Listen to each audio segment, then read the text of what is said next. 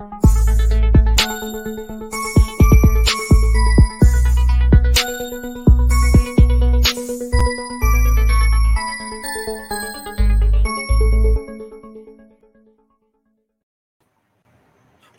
espectador, espectadora da TV Jovens Cronistas, seja muito bem-vindo, bem-vinda a mais uma edição do Pelas Barbas. Sexta-feira, 25 de fevereiro de 2022, agora ao vivo, né, 22 horas 38 minutos pelo horário de Brasília. Estamos aqui com ele, né, Daniel Faleiros, idealizador do canal Barba Dialética, que a cada 15 dias está aqui na TV Jovens Cronistas, analisando os temas da semana, enfim, conversando com vocês pelo chat. Como vai, Daniel? Tudo bem? Salve, canalhas, canalhas de todo o Brasil. Salve, Cláudio Porto. Eu vou bem, vocês? Espero que esteja tudo ok por aí, né? Bora lá, bora lá. Obrigado a todo mundo que já está aí conosco aí. O Mauro Vidal, Marques Matos, Luiz Carlos, Matheus Fernandes e o Nos Leoge, Joelson, também conhecido como JM. E é o Merlin das Trevas chegando aí. Grande Merlin das Trevas. Boa noite. Vamos falar merda, Carlos Porto. E a Ana também está por aqui, viu? Foi a primeira a chegar. Mandou ah, um Ana, aguardo opa. aqui. Oh, desculpa, eu não tinha visto ali. Grande professora Ana, em breve aí, semana que vem, na outra, no máximo, eu e a Ana faremos um programa falando aí do, de um livro muito bacana que a gente leu, falando sobre fascismo e grande capital. Bacana. O Daniel, antes da gente começar a tratar do tema, né? Quero só lançar nossa enquete, a enquete que está ao vivo para quem nos acompanha no chat. Para você que nos acompanha ao vivo, é possível apontar culpados, culpado, culpados pela situação na Ucrânia? Se sim, comente no chat, o chat está à sua disposição. Lembrando que é importante você deixar o like, compartilhar o link do vídeo nas suas redes sociais, é muito importante. Olha aí, ó, Daniel mostrando a canequinha. Se você quiser a canequinha também, a gente não comercializa a canequinha, mas dependendo do seu apoio lá no Apoia-se e tal, a gente manda a canequinha. Né? Não é uma venda oficialmente, porque não tem nem nota fiscal, mas a gente manda em retribuição ao apoio lá no Apoia-se, né? E também se tornar membro aqui do canal, enfim, contribuir financeiramente com a gente. Na medida do possível, a gente manda a canequinha.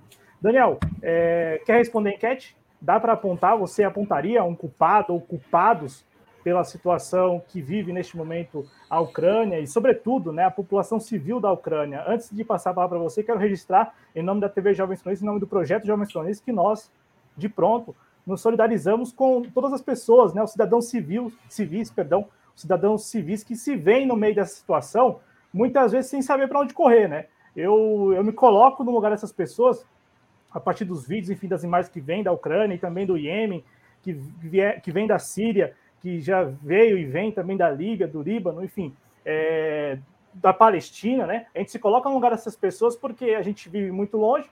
Felizmente, não, não contamos com esse contexto, ainda que as nossas circunstâncias sejam outras, né? A gente vive também é, um pouco uh, situações repressivas, mas não, a, não na dimensão que essas populações, esses povos vivem. Então, nos solidarizamos com as pessoas, né? Com cidadãos civis que se veem no meio de tudo isso e não sabem para onde correr, não tem para onde correr.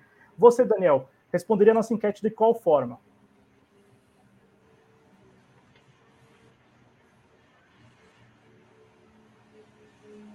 Bom, se por acaso a internet travar, vocês sabem que a culpa é minha, né? É, é possível contar culpados pela situação na Ucrânia, cara? Cara, essa pergunta, ela, ela, ela, esse negócio de sim, sim, não, não é foda, né? Acho que eu vou fazer o programa aí, aí no final a gente chega numa conclusão junto. Né? Não vou tacar isso assim, não. Porque, em especial hoje, hoje, é, eu estava, obviamente, tentando me situar na situação como todo mundo está tentando, né? Sempre escutando aqui, acolá, tentando sempre fugir aí da, do mainstream de mídia aí, que é uma bosta, que é impossível você ver qualquer coisa do mainstream e, e achar alguma coisa ali, né? É, isso, sem dúvida nenhuma, é, é, muito difícil a gente fazer é, procurando a mídia mainstream. Então, você tem que se informar de várias formas, né? Fora disso. Claro, claro, claro que, como você mesmo falou aí, tem civis. É, uma coisa tem que ficar claro, né, gente? Não, não, é to, não tem todo mundo lá na Ucrânia nazista, né? Inclusive teve o, o Svoboda já teve mais, mais potente lá na Ucrânia, né? Depois lá do do, do, do né? E é, Shevchenko. É, é hoje eles são poderosos, mas hoje o negócio se desmembrou, né? Você tem vários movimentos assim que é uma característica do fascismo, aliás, né? De todos os fascismos, né? É, então a culpa seria da, dos movimentos de 2012 para cá, 2014, mas a, a questão ali é, é, histórica, né, cara? Não é de agora, e nem é de 2014 também. Né? Existe questões históricas ali que envolvem os, os, povos eslavos ali de, todo, de muito tempo, desde lá no século IV depois de Cristo, certo? Você tem problemas ali na bifurcação da língua, né? Você tem três eixos de língua ali, né? Meridional e, e a língua, o, própria língua eslava, e, e, e, já nisso aí já começou com problemas, né? Então, se a gente fosse citar um culpado, óbvio que é o de, né? é o de sempre. Né? Não precisa, a gente não precisa é, espernear muito. Sempre os Estados Unidos estão envolvidos, sempre. E agora o que é mais estranho é a conversinha, a disfarçatez absurda desses caras indo falar de, de, de dominação, de soberania, PPP, é um negócio inacreditável, né? Os Estados Unidos falando isso é um negócio que você fala, não, peraí, cara, possível, né? Isso precisa parar uma hora, né? É por isso que eu, é por isso que eu tô fazendo meu trabalhinho lá, viu? Dia a dia, assim, ó. Ó, nós precisamos um dia ir lá no Palácio Bandeirantes, viu, meninada? Mas só nós aqui não dá certo, tem que ser todas as escolas do estado de São Paulo. Aí a gente põe um milhão de pessoas lá em frente lá e quebra aquilo tudo, certo? Se nós quebrar e for bem sucedido, vira 2 milhões. E se for 2 milhões bem sucedido, vira 5 milhões. E daqui a pouco a gente mata todos os nazistas do mundo, né? Mas é, é, é, é dia a dia. Então, agora, vamos para a parte difícil. É, é, é, é, Merlin, é, é verdade. Sempre o, os Estados Unidos são indiscutíveis, mas aí, acho que por uma questão lógica, quando acontece do outro lado, a gente então tem que discutir. Não se discute os Estados Unidos, aí, aí quer discutir a Rússia, sim. Então, se a gente quer discutir os Estados Unidos, vamos discutir a Rússia. Por quê? Por quê? Por que o problema, cara? Vamos falar feito gente grande aqui. Não, não. E, eu, e isso que eu estou pensando agora, eu pensei por causa da entrevista que eu vi do, do Breno Altman hoje, que quase que eu pensei que eu estava vendo a Globo de sinal trocado, né?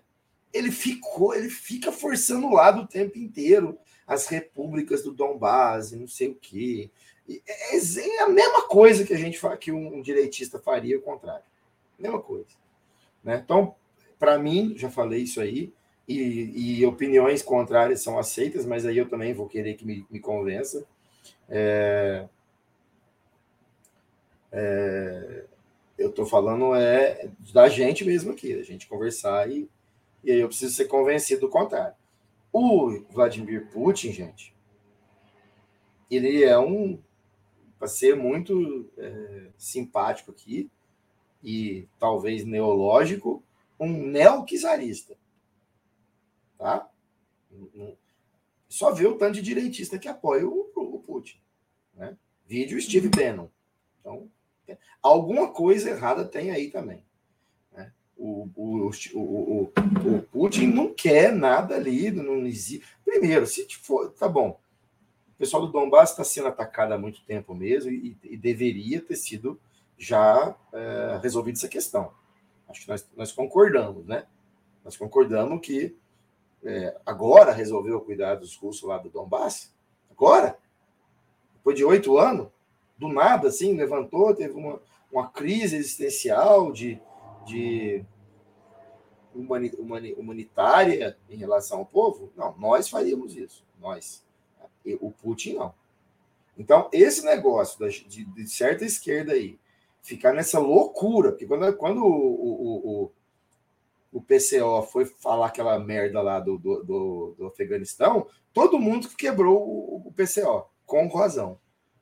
Agora a gente não vai querer fazer uma análise, não. E, e aí, ó, esquece: nazistas têm que morrer todos. Todos os nazistas têm que morrer. Putin mata todos os nazistas que tá lá na Ucrânia. Mata mesmo, já falei, mata, arranca a barriga para fora assim, mostra as tripas, todo mundo. Ótimo. É isso que a gente quer. Mas para mim, para mim, isso aí né, eu não tirei do meu cu, eu tirei da, das minhas leituras do que eu sei e ouvindo uma cacetada de gente, um monte de gente, né? Gente just positivista, é, gente mais pragmático, gente com ótimos argumentos aí para que se faça mesmo. Então, isso aí a gente concorda, tá bom? Concordo com o que foi feito ali. Ponto final. Agora, é Putin, né? E aí, de vez em quando, você ainda sem querer, você fala é, Putinha, Putinha, né? Você, você... é, eu vou pôr o Xi Jinping. Né? É, vamos pôr o Xi né? Jinping no meio, que em algum momento dá para falar um ano depois. Né? É, então, assim, o Putin, gente, por favor. O que eu estou falando é que eu apelo para a inteligência de todo mundo, e, e aí eu sei que esse, quem está aqui é, é para a gente fazer um exercício. Olhem a entrevista do Breno Altman com o Celso Amorim e olha a forçação de barra do Breno Altman, cara. É inacreditável um sujeito de esquerda ter esse tipo de posição. E, e aqui eu não estou cagando regra para quem qual que é a esquerda certa, né?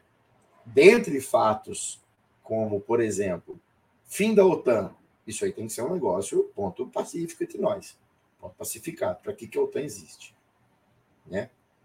Mas daí a alçar o Putin a uma reconstrução do, do ideário socialismo, não faz sentido, gente.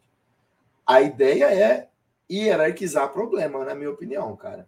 Né? E aí, como é um, um programa aqui de bate-papo entre nós, que eu estou simplesmente dando uma opinião, que pode ser uma opinião de bosta, mas aí as pessoas podem ter suas opiniões também, claro, devem ter, é que, para mim, é uma hierarquia de problemas. Problema maior é um, um Estado, ou não sei se um Estado, né? mas é uma movimentação, um movimento, um, um crescimento do, do nazismo ali e uma ação nazista ali dentro, uma dominação, e principalmente na, na questão lá do Donbass, né, que vem sendo é, é, é, mortos russos lá há muito tempo já, que fala russo. Não é agora que está acontecendo isso. O Putin resolveu isso agora por razões que a gente ainda não sabe. A gente ainda não sabe, nós vamos ficar sabendo. A gente não sabe por que isso agora, nesse momento. Por que não um ano atrás? Por que não dois anos atrás? que estavam sendo atacados, esses caras, e eles estavam morrendo lá. Por que não no momento que o Svoboda tinha mais poder? Então, assim, por que agora? Vamos ver. Tem toda a questão da OTAN, a OTAN é inacreditável que ela. É, é inacreditável que a própria ONU não tenha já colocado a OTAN em questão, né? Já em, em, em pauta de falar qual que é essa função, uma vez que você não tem um contraponto e você fica tem que ficar procurando os contrapontos. Né? Óbvio que os próximos contrapontos serão Rússia e China. Né? Claro, acho que não, também não resta dúvida sobre isso. Mas devagar, devagar, porque é só uma questão de hierarquia de problema. É acabar com aquela possibilidade de célula nazista apoiada pela, pela OTAN, armado pra caralho, com um monte de legislação per permissiva a ataques, e aí atacou a Rússia, se atacou a Rússia e deu certo, irmão, vai atacar todo mundo, vai atacar a Finlândia depois. Vai atacar, vai atacar todo mundo. Então, beleza, Putin, da hora. Mas depois, precisamos ir lá. Ou vocês têm alguma dúvida que se o Putin vier a ter um poder similar ao que a OTAN tem ou que os Estados Unidos têm? Porque é um governo conserva, mano. É um conserva, é um tradicionalismo cultural eslavo ali que não tem nada, niente, nirt, nothing de progressista. Nada, nadinha. Tá? É um czarismo mesmo. É um czarismo. Então, se a gente concorda, o Marx está falando ali que concorda com o João com o fim da OTAN. Concordo com o João, sem dúvida nenhuma. Aliás, acho que nós já falamos disso. É, mas eu quero o fim da OTAN. Mas eu não quero a volta de um czar na Rússia. Se é assim, se é, se é, é para gente querer, vamos querer tudo.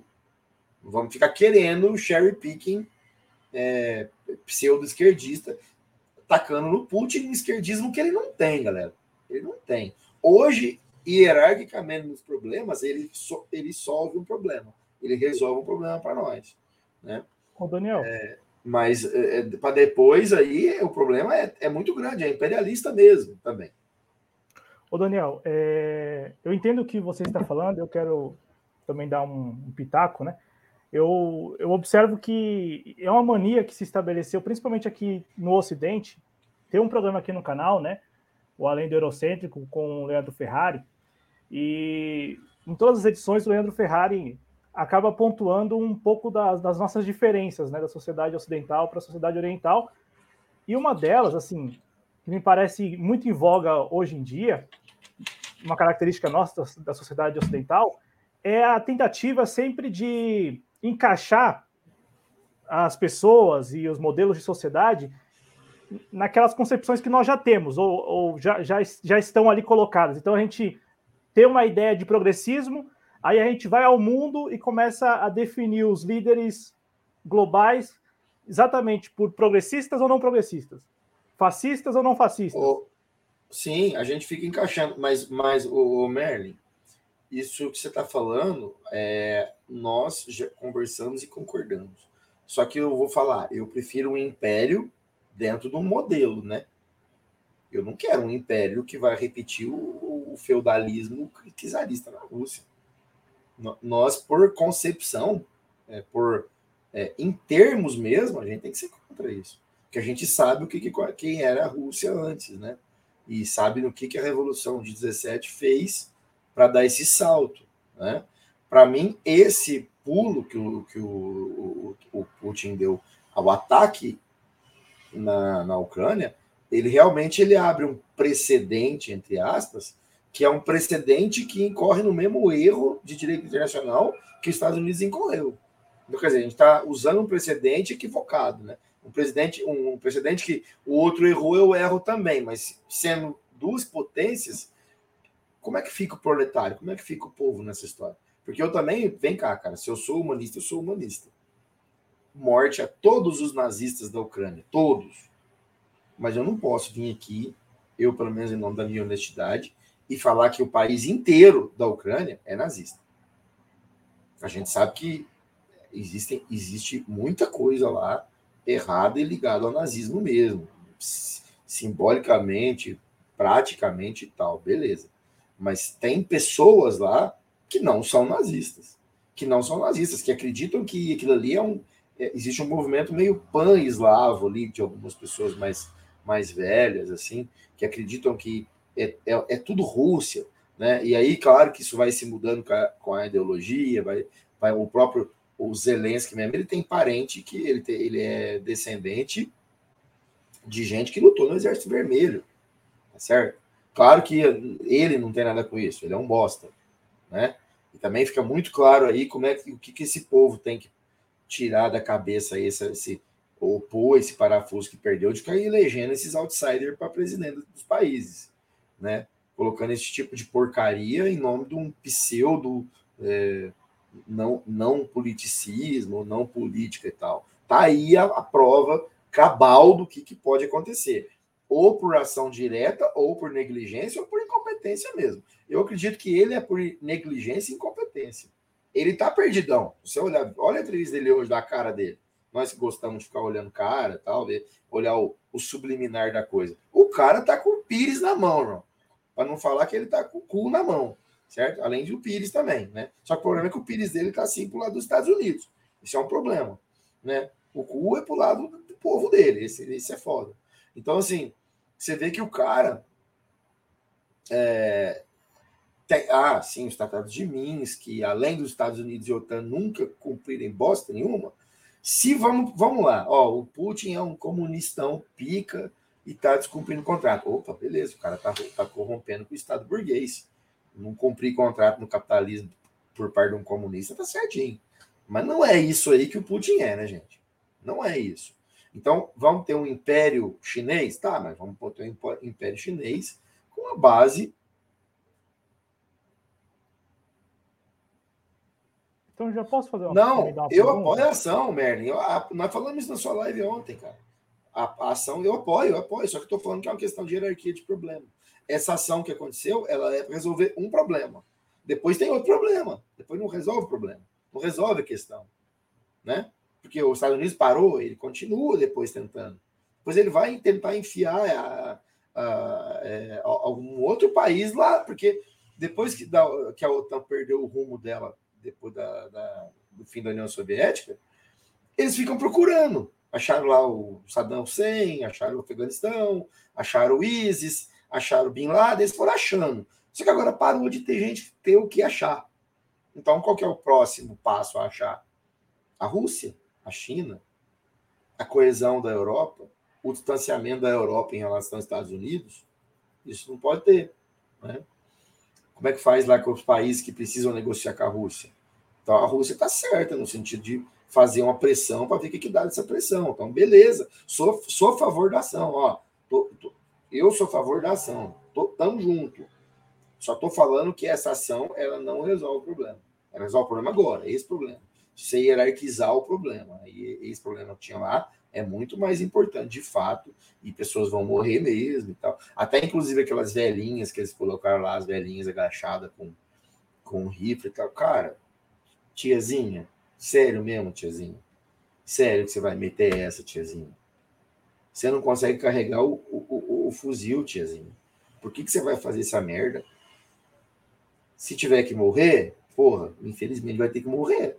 Mas, para mim, ali existe um imperialismo do Putin que não é o mesmo imperialismo americano, não é a mesma coisa, mas também está muito longe de ser alguma coisa que nós aqui, perto do que nós gostamos e perto do que a gente questiona, por exemplo, em relação a, a Israel, como é que a gente tem que agir agora, né? Porque, enfim, o Putin, o Putin, cara, ó, quem, quem é torcedor de futebol aí, é, lembra aí que, que teve magnatas russos que compraram vários times de times de futebol aí no final dos anos 90, é, no começo da, do, do, do século 21 e tal.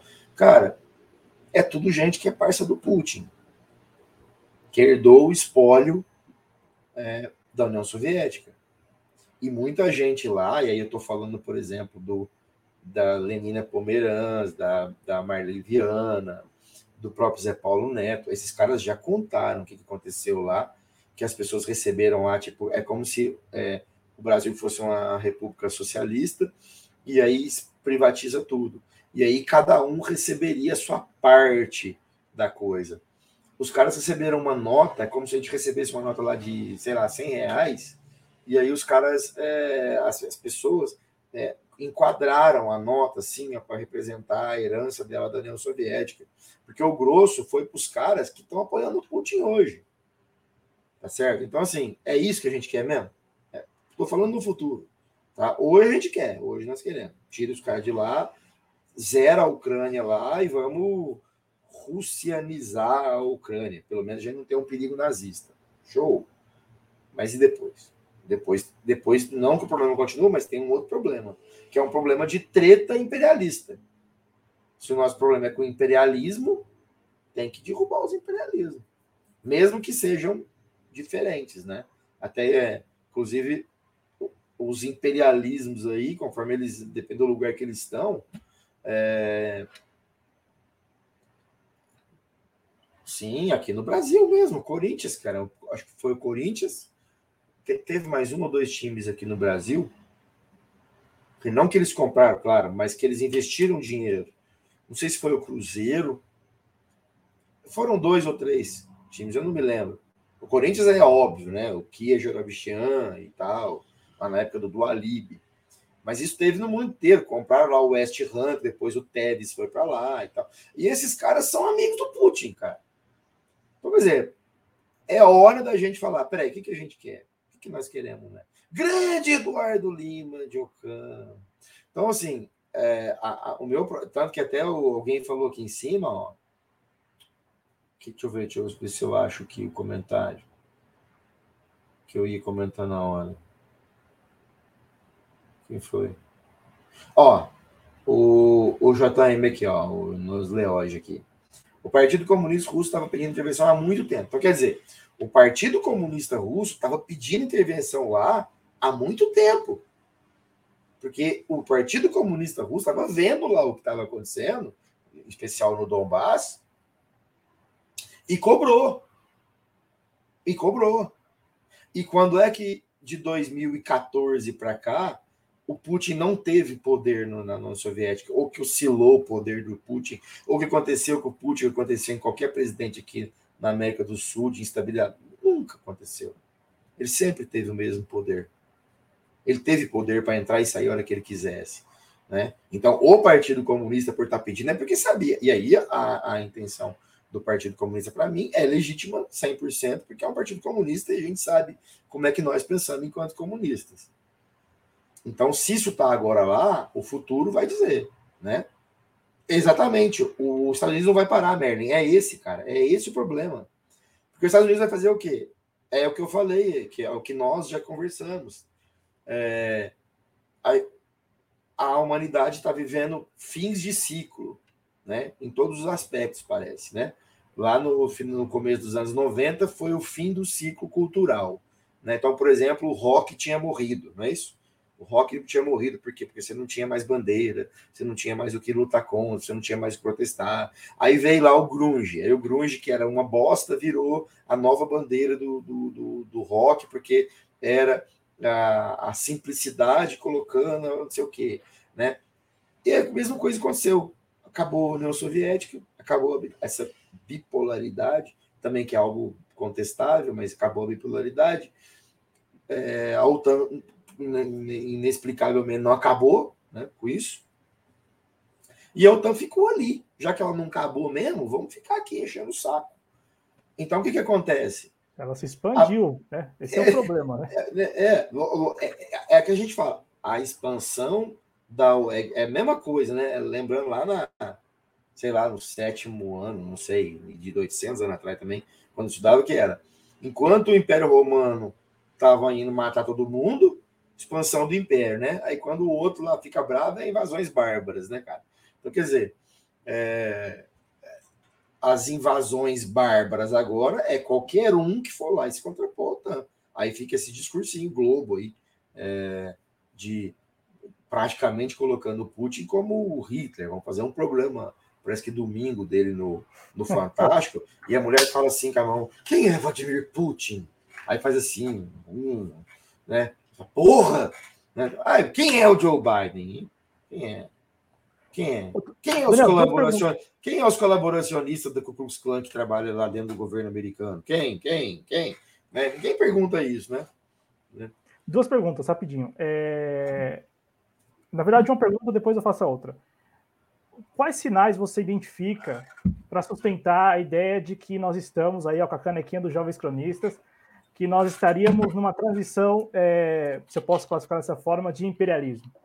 Porque muito se fala do mundo multipolar. Inclusive, alguns estão vendo nesta ação da Rússia, lá na, na Ucrânia, uma janela de oportunidade exatamente para mostrar ao mundo o que será este mundo multipolar por que você, e você falou bastante a respeito disso, por que você está enxergando, ou por que você teme, por exemplo, se eu estou usando as palavras mais corretas ou adequadas, se você fica à vontade para dizer, é, por um, uma transição de imperialismo, né? uma, uma, uma passagem de bastão né? de, um, de um imperialismo para o outro. Eu não sei, eu não acho que o imperialismo é o mesmo, né? Eu não acho, acho que ninguém vai cair nesse, nesse nesse simpli, nesse, nessa simplificação de dizer que o Putin, ou que qualquer que a China, sei lá, é, poderia pleitear um imperialismo no modelo ocidental. O fato é que as intenções do Putin são intenções que, que, que é, concomitam com o que a gente pensa? Não. Né? O, o Putin tem alguma intenção alguma, enfim, qualquer coisa é, relacionado à ruptura com o sistema capitalista? Não. O Putin tem algum discurso, aliás, é o que eu falei lá no Merlin ontem. Né? A explicação do Putin do negócio do Estado ucraniano existir é absurda. Absurda. É absurda. tá? Para quem estudou história, não pode, não pode abraçar isso. Ah, foda-se, não pode abraçar. Você não pode abraçar esse tipo de discurso. Ah, não tinha que ter porque o Lenin errou, né? É, a mídia, que o Bernie está dizendo ali da questão das invenções, eles vão bater, obviamente, no Putin, no, no Putin, porque eles precisam adotar um discurso. A mídia não pode ficar sendo a mídia no sentido de que, que a gente sabe o que, que ela é, ela não, ela não vende se ela ficar no meio do caminho. Ela tem que ter um ponto, ela tem que ter um extremo, ela tem que ter uma posição, né? E a posição é lógica, é ocidental, porque afinal de contas quem paga ela são conglomerados que estão ligados até o último fio de pelo do rabo aos Estados Unidos e às empresas europeias, os conglomerados do capitalismo, que obviamente estão no Ocidente. Né? E obviamente estão ligados aos bancos, e os bancos é que financiam as televisões e etc. Aliás, são os bancos que financiam toda a atividade econômica. Né? Porque os banqueiros não são só banqueiros, eles são banqueiros, são empresários também. Então eles conhecem todo o, o permeio de, do capitalismo, cara. Então eles têm que abraçar. Então a mídia é podre mesmo. Então é, é que fique claro na minha, a minha opinião, né? para não parecer que eu estou aqui maluco, né? apoiando a Ucrânia. Não é isso, não. É dizendo que não deixemos cair, nos, não nos deixemos cair nesse discurso controverso da, da dessa esquerda apaixonada aí por qualquer coisa, qualquer coisa. Falou Estados Unidos. Ah, meu Deus do céu. Falou Estados Unidos, o outro lado tá certo. Não, mano. Não. Simples desculpa. Não. Não é assim. Não é assim que funciona. Eu tô, eu, óbvio que eu não estou falando que os Estados Unidos está certo. Eu estou falando que é todo mundo errado. Agora, tem, tem gente mais errado. Para mim, quem está mais errado é o TAN. Para mim, quem está mais errado é. Vamos discutir é, a questão é, Ucrânia e Rússia? Vamos, então vamos discutir a questão Israel. Por que, que não vamos discutir Israel, então? Né? Por que, que nós não vamos discutir a questão que acontece do na Iêmen, Síria? Do, do Iêmen, por exemplo. Do Iêmen. A questão da Síria, que não se resolve nunca. Nunca. Que, que promove coisas como, por exemplo, ah, o país mais evangélico do mundo, é o país mais cristão do mundo, ele exportou o cristianismo para tudo quanto é lugar, né, Cia? Exportou o cristianismo para todo quanto é lugar, os Estados Unidos, né? Por que, que os Estados Unidos está defendendo os cristãos lá na, na, na Síria? Que estão defendendo o. que estão do lado do Assad contra o Estado Islâmico. Por que, que os Estados Unidos não faz isso? Por que, que não vem à tona essas conversas? Por que, que o mundo não sabe o que aconteceu na Líbia? Por que, que eles não sabem? Por que, por que, que só. A, por que, que a Globo não está fazendo um programa sobre o Iêmen? Então nós temos que discutir todos esses aspectos, todos. E infelizmente, galera, na hora que resolver o problema da, da Ucrânia, o Putin não está do nosso lado. Ele não está do nosso lado. Ele não está. Né? Ele não está. Se falar do que o Partido Comunista Russo em algum momento teve do lado do Putin, é por pragmatismo. É, eu acredito que sim. É pragmatismo, porque a gente aprendeu, a gente aprendeu, pelo menos o comunista do século 19 e 20, né? depois especial do, do, do Lenin e tal, a gente aprendeu que tem que. Às vezes tem que marchar com quem você não concorda. Porque você precisa. Você tem um objetivo ali, né? Então, para esse objetivo, às vezes você tem que fazer esse tipo de concessão. O que muita gente no Brasil, em qualquer âmbito da política, não consegue entender. Né? Agora mesmo, estava conversando, vendo um cara ali no Facebook ali, Daí o cara consegue pegar um meme do Ciro e por causa do meme do Ciro, o cara chega lá no Pelotas do Lula. Né? Chama, o do meme do Ciro, o cara vai lá chamar o Lula de homofóbico.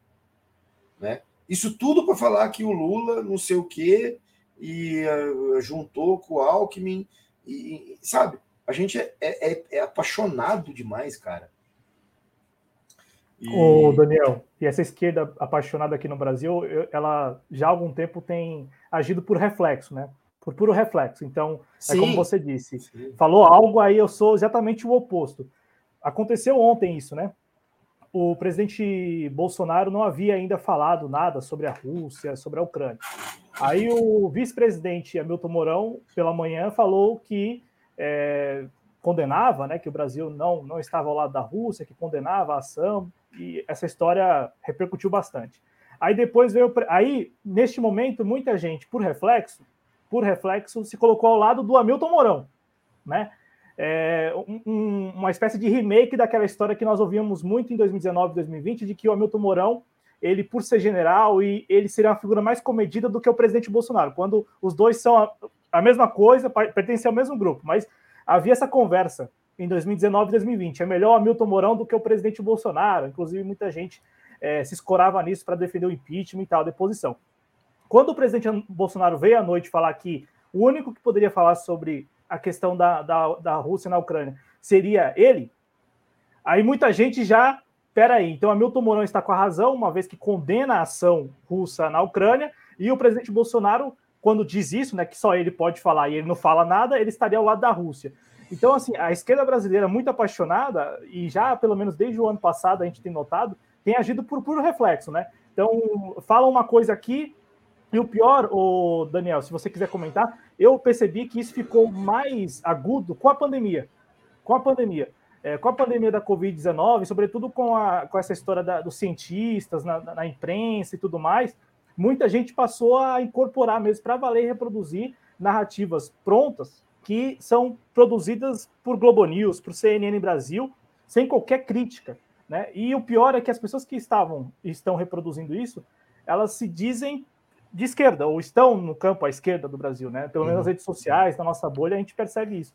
Então, essa uhum. paixão está levando as pessoas a se posicionarem e até se comprometerem com aquilo que elas dizem não defender, né? Ou dizem ser uh, o, o, oposto, ou defender o oposto. É, essa, essa defesa por puro reflexo. É, o Daniel, tem um comentário aqui no chat, e, e, só, só porque eu também peguei esse vídeo, eu vou querer compartilhar com vocês rapidamente. Peraí, porque... só um minutinho. Peraí, só um minutinho. Eu, nessa aí, Merlin, a gente vai discordar sempre, então. Você tá do lado total da Rússia, cara, nessa aí, a gente tá do outro lado. Então. Eu não tô do lado total de um cara que, que pensa igual os Estados Unidos.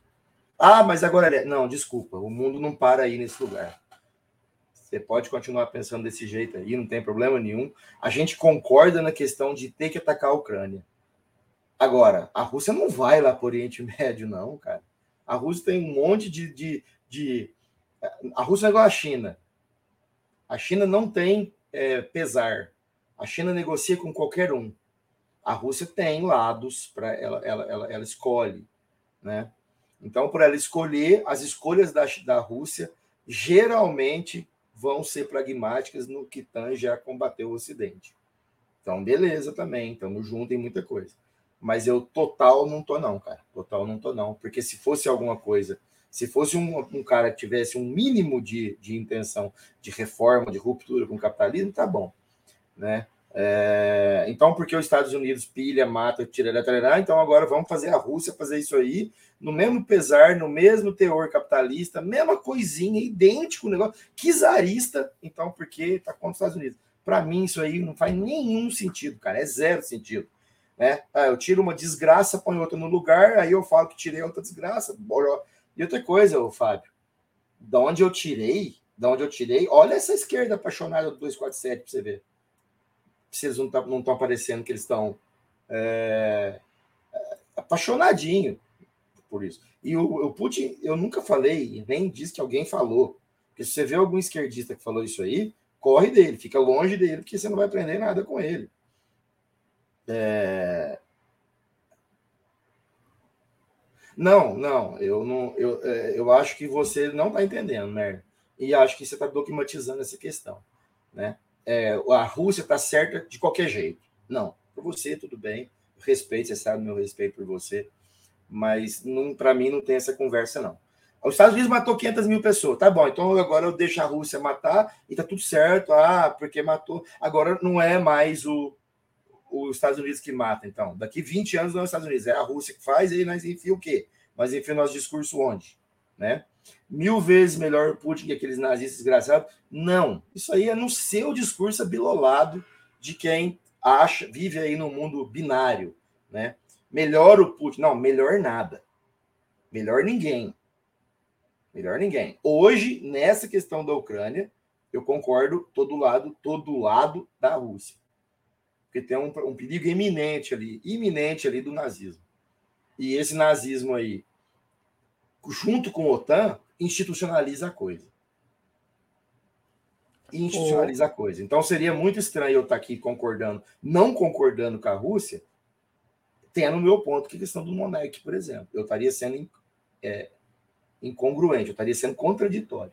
Certo? Então, para mim, na minha opinião, esse questão da Rússia com a Ucrânia é uma questão de hierarquia, velho. Hierarquia. O, esse problema da Ucrânia precisa resol, ser resolvido pela Rússia. A Rússia está lá, ela vai resolver, vai defender o povo dela que faz oito anos que ela tinha que defender e não resolveu. Por que ela não fez isso antes, cara? Vocês não perguntam isso? Ai, o Putin é o herói da vez. Por que ele não é esse herói dois anos atrás? Por que ele não, não, não, não seguiu o que, o que, o Partido Comunista está falando? Vocês sabem qual que é o interesse dele? Vocês sabem? Você sabe? Eu tenho certeza que vocês não sabem. Uma borboleta? Uma borboleta aí. gigante aqui. ô, Daniel, é, você assistiu uma live. Ninguém, ó, eu não sei, o Merlin não sabe, o Fábio. Vai, borboleta, filha. Deixa eu pegar ela aqui, gente, peraí. Vai lá. No, no domingo, eu assisti a uma live lá no Mano Tablian com a Carolina, que é cônsul. eu vou pegar tá? esse trem aqui. Tá. É, então, vou só contextualizar para vocês, né? Na, no domingo rolou uma live lá no canal do Rogério Tablian, que alcançou 100 mil inscritos, né? E ele conversou com a Carolina Bernardes. Ela é cônsul da Rússia aqui no Brasil, lá em Minas Gerais, né? E e eu, estou dando risada pelo comentário do Eduardo Lima aqui, né? E ela dizia que a Rússia está tentando já há algum tempo estabelecer bases, né, alianças, enfim, acordos, exatamente para que quando houvesse uma situação como essa, os seus parceiros eles demonstrassem apoio à Rússia ou ou pelo menos neutralidade, né? ela, ela diz que a Rússia vem, vem conquistando né, aquilo que os Estados Unidos já, já consolidou há algum tempo, há muito tempo, né, que é esse compromisso recíproco né, de, de países e parceiros é, que geralmente demonstram apoio ao, ao que os Estados Unidos defendem. Né? Então, eu não sei se isso responderia, por exemplo, Daniel, a, a sua pergunta a respeito de por que o Putin realizou isso agora e não tomou essa decisão há dois, três anos atrás. Nas palavras da cônsul da Rússia aqui no Brasil, lá na live do Rogério Tablian, me, me pareceu que a Rússia ela estava consolidando ou tentando consolidar alianças que permitissem a ela, por exemplo, neste momento, entrar na, na, na Ucrânia, é, tentar, como está tentando agora, capturar Kiev, é, ao mesmo tempo, como disse, né, desmilitarizar e desnazificar. E eu, eu vejo que esse desnazificar tem mais a ver com uma tentativa da Rússia exatamente de aproximação com o Ocidente, né, já que o Ocidente se diz tão preocupado com apologia ao nazismo, né, como nós, nós falamos no último programa aqui no canal, né, é, já que o Ocidente diz tão preocupado, pelo menos né, é, na, na, aparência, é, a Rússia e, a, e, o objetivo da operação militar especial tem, é este, né, desmilitarizar e desnazificar. Então é um, é um termo forte, mas só para te passar a palavra, a Consul mais ou menos disse isso na live, né, de que a Rússia ela não tem todo o aparato de propaganda que tem os Estados Unidos e também não, não conta, ou não contava até alguns poucos anos atrás, não contava com uma rede de parceiros que permitiria a ela tomar decisões drásticas como a tomou agora, sem que houvesse represália, retaliação, como é o que está acontecendo. Neste momento, a Rússia está é, na Ucrânia e não houve nem, assim, nenhuma grande retaliação é, com, com, relação à Rússia, exatamente porque muitos países já estão comprometidos com acordos, enfim, né, é, alianças, é, acordos comerciais, enfim, com a Rússia. Então, não, a não. Rússia teria, é. teria, teria estabelecido nos últimos anos um anteparo exatamente para tomar essa decisão. É, mas é, o modus operandi é sempre assim? É igual o, o rei da coerência está falando aqui. Neonazistas cometendo genocídio contra o povo de Donbass não é motivo para você? É, é. Por que, que não foi antes? É tanto que eu acho que tinha que ter resolvido esse problema antes. Né? E, e eu não estou falando aqui, gente. Ah, eu não vou, não vou ficar contemporizando, não. Eu não estou falando aqui que é que é ninguém, Merlin. Eu não estou falando isso. Eu estou falando que tem que fazer o que está sendo feito mesmo. Mas o problema é que vocês estão vocês estão romantizando a questão do Putin. O Putin parece que virou um herói, galera. E nessa aí, cara, nós vamos ser muito, mas muito contrário. Né? Se vocês for passar pano pro Putin comigo, nesse assunto, melhor a gente não conversar. A gente pode trocar ideia de outra coisa. Se vier tratar o Putin como herói para mim, não, não, vocês não vão fazer isso, não. Até porque vocês são muito inteligentes para isso. Então, meu ponto é esse. Meu ponto é esse. Né? Eu, as informações que eu tenho é as mesmas que vocês têm. Né? Então, essa, essa conversinha de que ah, olha, o Putin vai salvar o mundo do nazismo. Será? Será? Será que vai? Será que vai mesmo? Eu não sou futurólogo, eu não tenho bola de cristal, eu não sei como é que é, o que, vai ser o futuro. Eu não sei porque ele não foi lá resolver esse problema um ano atrás. Um aninho atrás? Dois aninhos? Sério mesmo que, que essa cônsul falou aí? Ah, tava arrumando. Sério mesmo? O Putin? O Putin é esse cara aí que faz 20 anos que tá lá. Né? A gente reclama do PSDB aqui em São Paulo, há 24 anos aqui. Eu não entendo essa esquerda, não, cara. Eu não entendo essa esquerda que, que fica relativizando esse tipo de coisa. Cara, eu quero ninguém. No momento, tem que. O Putin tá lá, então mata os nazistas. Mas vai chegar uma hora que tem que acabar com a OTAN. Tem que acabar com a OTAN. E aí eu não sei o que nós vamos fazer com a Rússia capitalista do jeito que ela é, com o poder que ela quer ter. Tá certo? Eu não sei, eu não sei mesmo. E eu duvido que alguém saiba de nós aqui. Né? Aí no, é, o meu problema é só esses, esses pontos aí de olha, olha, é, é, o Daniel tá falando que o Putin, alguém falou que é de esquerda. Não, do jeito que a esquerda tá agindo aí. É. Quem tá falando não sou eu, não. Quem tá falando é a esquerda. Posso exibir um vídeo aqui, Daniel? Não, Merlin, de novo, hein? Vou falar de novo. No momento, a Rússia está certa de fazer o que está fazendo. Meu problema não é a Rússia agora. Meu problema é daqui dois minutos. Daqui dois minutos. Porque daqui dois minutos pode, pode cessar aí o negócio. Quem, quem, o Celso Amorim até falou isso. Quem garante que esse ataque da Rússia foi para não falar, olha, a gente não vai deixar mais avançar o que está acontecendo. E aí, corretamente, né?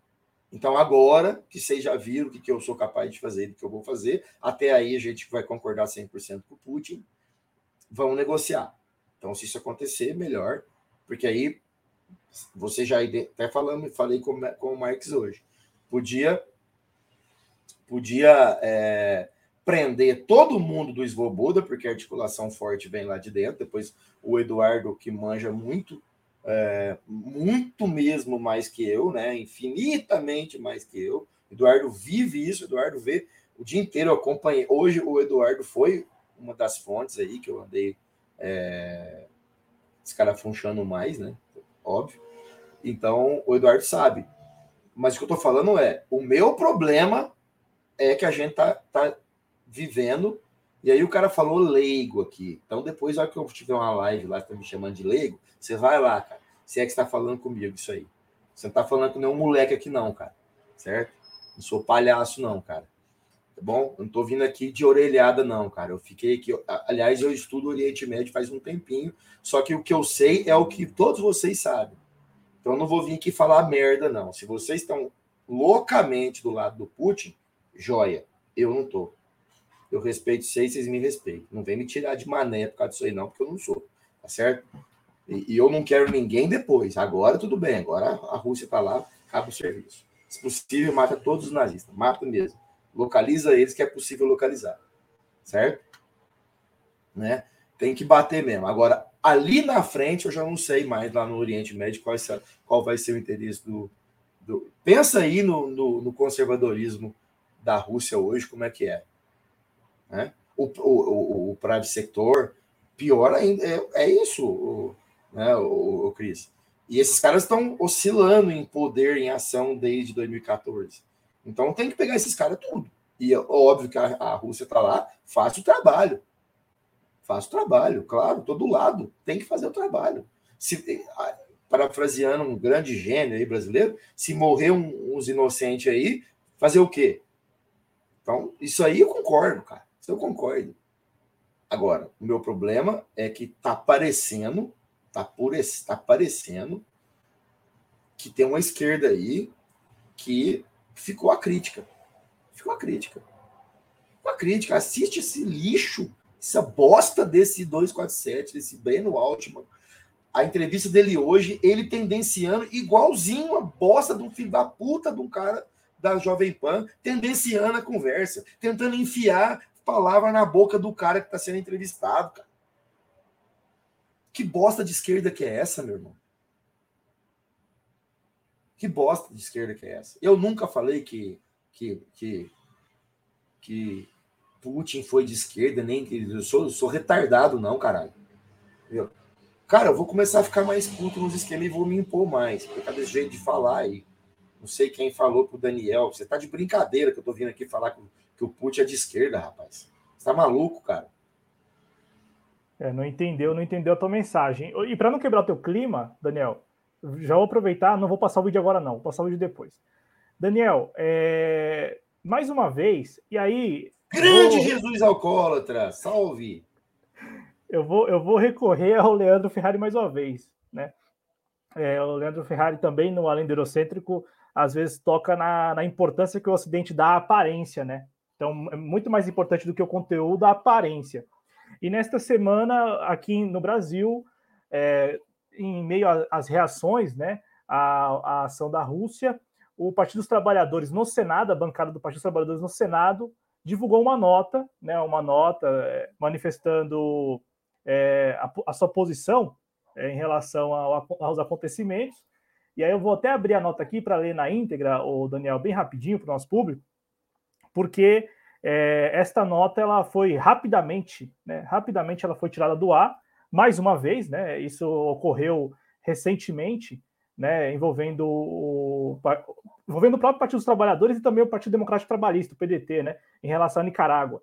Ambos os partidos, no caso do PT, o PT reviu a nota, né, é, e no caso do PDT, que para mim foi ainda mais esdrúxulo, o PDT é, excluiu do site do partido, da, da, do diretório do partido no Rio de Janeiro, um artigo de opinião jornalístico. Para mim, isso é muito esdrúxulo, porque bastaria o PDT escrever lá embaixo: este é um artigo de opinião que não necessariamente reflete a opinião do partido, né? ou, ou a posição do partido. Bastava isso, mas não. Né? Dada a pressão nas redes sociais, o diretório do PDT no Rio de Janeiro excluiu o artigo em relação a Nicarágua, o artigo jornalístico escrito pelo jornalista Beto Almeida, que, que também né, é, já veio aqui várias vezes na TV Jovens Cronistas, e o PT, nesta semana, sobre os acontecimentos lá na Ucrânia, publicou a seguinte nota, né? O PT no Senado. É, vamos lá. O PT no Senado condena a política de longo prazo dos Estados Unidos de agressão à Rússia e de contínua expansão da Organização do Tratado do Atlântico Norte, a OTAN, em direção às fronteiras russas. Trata-se de política belicosa que nunca se justificou dentro dos princípios que regem o direito internacional público. Essa política imperialista produziu o quadro geopolítico que explica o atual conflito na Ucrânia. Tal conflito, frise-se, é basicamente um conflito entre os Estados Unidos e a Rússia. Os Estados Unidos não aceitam uma Rússia forte e uma China que tende a superá-los economicamente. Contudo, a aposta recente da Rússia na guerra, ainda que parcial e com objetivos meramente militares, também agride o direito internacional público e o sistema de segurança coletiva cristalizado na ONU.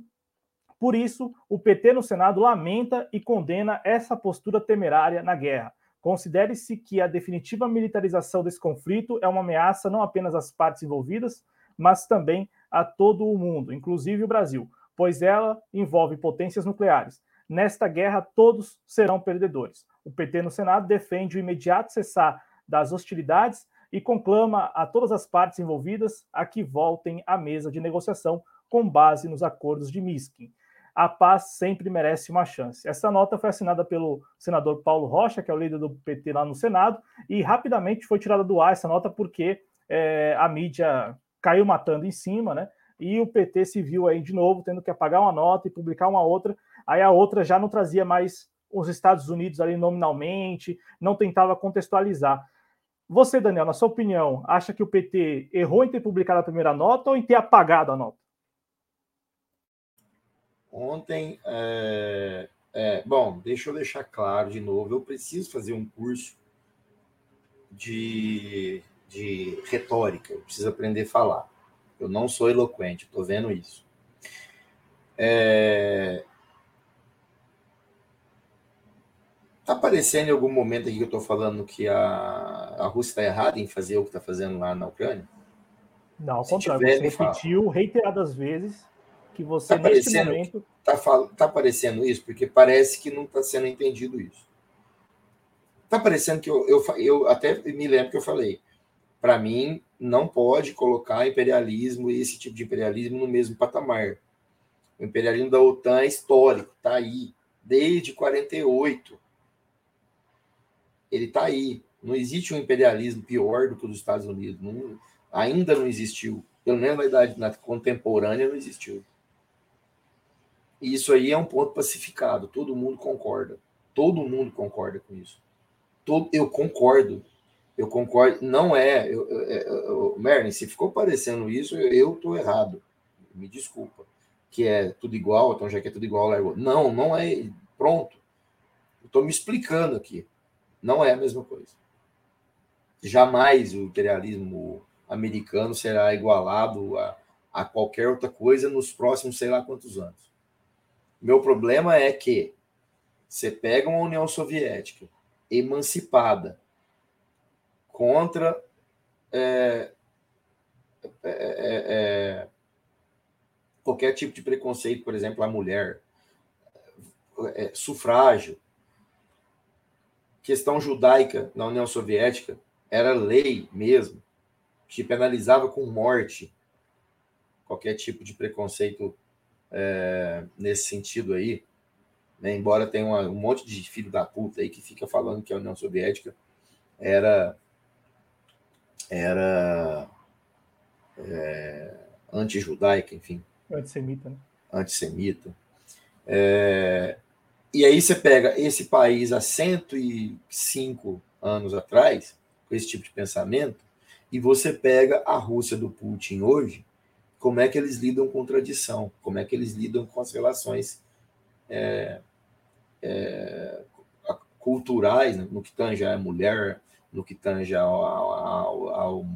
as questões de gênero, a LGBT, por exemplo.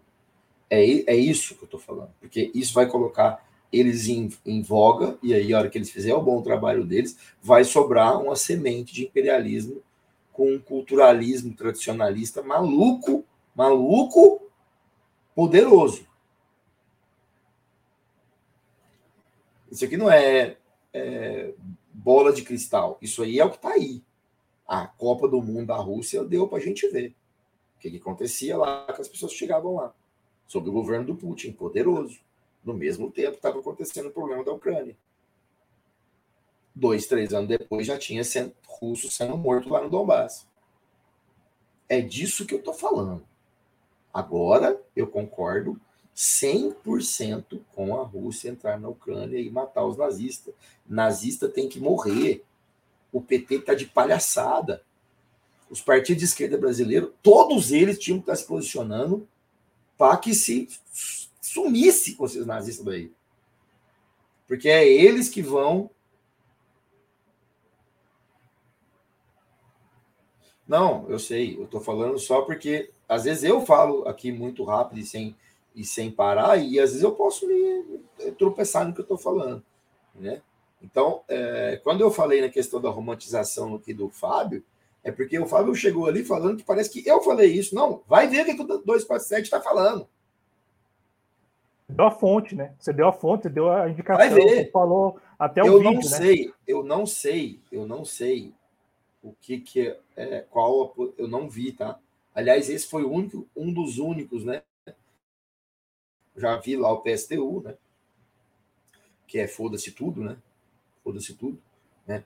Aí sim é um foda-se tudo mesmo, né? É, não, não abraço bandeira nenhuma, não abraço, não abraço. E aí, inclusive, tinha um post aí do, do, do sujeito mais famoso aí do PSTU hoje, dizendo que é um absurdo você ter que tomar um lado de um ou do outro. E a minha questão lá no post desse cara foi justamente essa. Essa, essa aí, gente morrendo lá do lado de um lado lá, de graça para você, não é o bastante para você ter uma posição? Foi a minha pergunta para o cara lá. Tá lá minha pergunta no post dele. É exatamente isso que vocês estão falando aí. Eu perguntei para esse cara fodão aí da teoria do marxismo brasileiro, eu perguntei, falei, peraí, você não tem que tomar lado, mas é sério mesmo que o que está acontecendo lá no Donbass com os, com os russos e os nazistas perseguindo e matando os caras, isso não é uma razão para você tomar um partido? Eu perguntei isso pro cara, tá lá no, no, coisa do cara. Tem uma menina que ficou me respondendo lá um monte de vezes, tá lá um monte de, de, de, de, de resposta minha e resposta dela, concordando com o que vocês estão falando aqui, com, o que alguém disse aqui, ó, que. Que. Sim, sim. Mas a gente concorda, Merlin, em 99%. Né? Você tem um bom é, argumento e acredita que a Rússia poderia ir lá no Oriente Médio e responder às nossas demandas lá, eu acredito que não. Eu acredito que o Putin vai de acordo com a patota dele. O Putin é, ele é um czarista. Ele é um czarista. Coincidentemente, me parece que toda pessoa que consegue ter muito poder é, na, na, na, Rússia, em algum momento ele quer fazer um revival do czar. Até o Stalin quis fazer, né? Então, é, eu, o meu ponto é só esse. O meu ponto é pensar o quê? Se a gente mete o pau nos caras do. É, nos caras do, do, do, do, da dita resistência de chuveiro aí, né? Que fazem isso, essa, essa essa simplificação. Sempre, além deles simplificarem, eles ainda simplificam para o lado errado. O meu apelo aqui, por favor, para nós, é para a gente, se for simplificar, que a gente simplifique para o lado certo. Que é apoio a, a Rússia. Apoia a Rússia. Apoia a Rússia. Vai lá no Donbass, muda aquilo lá. Né? Não, você não está atrapalhando, Mércio, você está colaborando muito as suas ponderações sempre são muito importantes para mim. Você sabe, você sabe que sua, os seus pontos são muito importantes para mim, né? Você sabe que eu, eu, eu valoro. Né? Eu não valoro quando vem neguinho com sacanagem. Como, por exemplo, falar que eu vim aqui falar que Putin é de esquerda. Ou que alguém falou. Ah, mas quem falou um dia que o Putin é de esquerda? Não, nunca ninguém falou. E é justamente por nunca ter ninguém falado que eu acho estranho uma certa esquerda ficar fazendo isso ficar, ó, oh, meu Deus, agora o Putin vai resolver os problemas do imperialismo mundial. Não, não vai. Ele não vai. Esse é o meu ponto. Se ele tá certo agora, ele tá certo agora. Mas depositar confiança num cara que alcançou o que aconteceu com a desgraça da União Soviética? Um cara que consegue ser pior que o Yeltsin em muita coisa por causa disso agora, que não vai continuar, cara. Acabou isso aí, acabou, cara. Certo? Então, como diz aí uma gênia aí que fala uma bobagem, que é uma coisa que anula a outra e que não faz sentido nenhum, né? mais emoção, né? mais razão e menos emoção. Não. Vamos ter a racionalidade tanto certo, né? Porque o que eu estou pedindo para nós é isso. É isso. É a, gente, é a gente pensar equilibrado no sentido é, exatamente. Mas, mas, meu irmão Merlin, a questão não é se virar o novo imperialista, é quando virar. É quando virar. Porque não é que ele está se, se, transformando, não é um ovo de serpente que vai chocar, está chocado. Né? Exa essa, essa parte aqui que o, o, o JM está falando aqui, o Nós de hoje, você não acha interessante ver o Zé Europa Ocidental perplexo, é, sem saber o que fazer? Essa é a melhor parte. Essa é a melhor parte. Inclusive, que é a melhor parte do, do, do, dos gasodutos lá, né? Que os caras estão com o cu na mão e não vai ter sanção porra nenhuma. Não vai ter sanção, não vai, não vai. Isso aí é, é bater o pé no chão, igual eu falei. É bater o pé para tigre, igual você bate pé para pincher. Só que o tigre vem e te come. E é isso aí. O tigre vai comer, o urso, né? O urso vai comer. Eles não vão fazer porra nenhuma porque eles precisam. Daniel. É. A, a, Europa eu... deixando os Estados Unidos interferir desse jeito aí, nem a Europa vai suportar os Estados Unidos daqui a pouco. Né? Daniel, eu vi agora há pouco na CNN Brasil, porque esse assunto da guerra, da guerra, da invasão, enfim, é um assunto que está dominando assim todos os ambientes. Ah, eu falo isso porque é impressionante quantas vezes eu não escutei isso ontem e hoje na oficina mecânica lá onde, onde eu trabalho. Mas o, eu vi na CNN Brasil agora, antes de começar a live, que havia uma, um temor, os europeus, né, os países europeus, que dependem demais né, do gás e do petróleo russo, eles ficaram temerosos em relação a, ao envio né, do gás ao longo do dia de hoje e tal, se a Rússia iria reduzir. A Rússia, ao contrário, aumentou, aumentou a, o envio de, de gás para os países europeus, né? E, e, isso surpreendeu. E também ouvi na CNN Brasil, que eu quero comentar com você rapidamente, como, é, de fato, as pessoas estão. Há um, um campo de batalha mesmo na, né, uma zona de guerra na Ucrânia, em algum, algumas regiões da Ucrânia. É, pessoas estão morrendo, assim como você já destacou ao, ao longo dos últimos oito dos últimos oito anos, né? Morreram assim dezenas, dezenas não, mas milhares de pessoas, pelo menos segundo a ONU, mais de 13 mil pessoas morreram já lá na Ucrânia desde 2014, mais de 13 mil pessoas. Então a gente está falando já de uma guerra em andamento, como até lembrou o Eduardo Lima aqui no chat quando disse que a, a imprensa está tratando o, o, Putin como responsável por é, levar a guerra para a Europa quando a Ucrânia já está em guerra desde 2014. Mas o, o, o que eu quero. Não, não, o Eduardo falou isso daí. Desculpa, perdão, cara. O Eduardo falou Imagina. isso e aí a gente está aqui falando sem parar. É... Gente, o Eduardo Lima é professor de história, né? Também. É... Todo mundo que está aqui nesse chat aqui está cagado de saber disso aí, né? a humanidade da, da época escrita, do período escrito dele, né, que data lá 4.500 antes de Cristo, mais ou menos, 4.000, 4.500, nunca teve sem fazer uma guerra. Nunca. Nunca teve. Nem, nunca teve. Então, o, o Putin levou a coisa para a Europa, puta que pariu. Esses caras não estão tá olhando ali para o leste europeu, não? Eles não estão olhando para o Oriente Médio. Aliás, o Oriente Médio não recebeu uma guerra da Europa lá? Não está recebendo? Ou a Europa não está lá é, enrabichado com, com Israel desde sempre? Né? Então, quer dizer, o Eduardo trouxe ele, é importante. A gente fala, peraí, a, eu não vejo, eu não vejo, eu não vejo. Por isso que eu estava comentando ontem lá na, na live do Merlin, que eu perguntei para minha mãe se ela sabia o que estava acontecendo. Né? A minha mãe, que é. Bom, a minha mãe, cara, é a mãe da gente, né? Pessoas que estão estão ligadas em outra coisa na vida, né? Ela falou: Nossa, eu, eu escutei tanto falar que é a Rússia que eu fiquei até em dúvida. Quer dizer, uma pessoa leiga que ela abraça.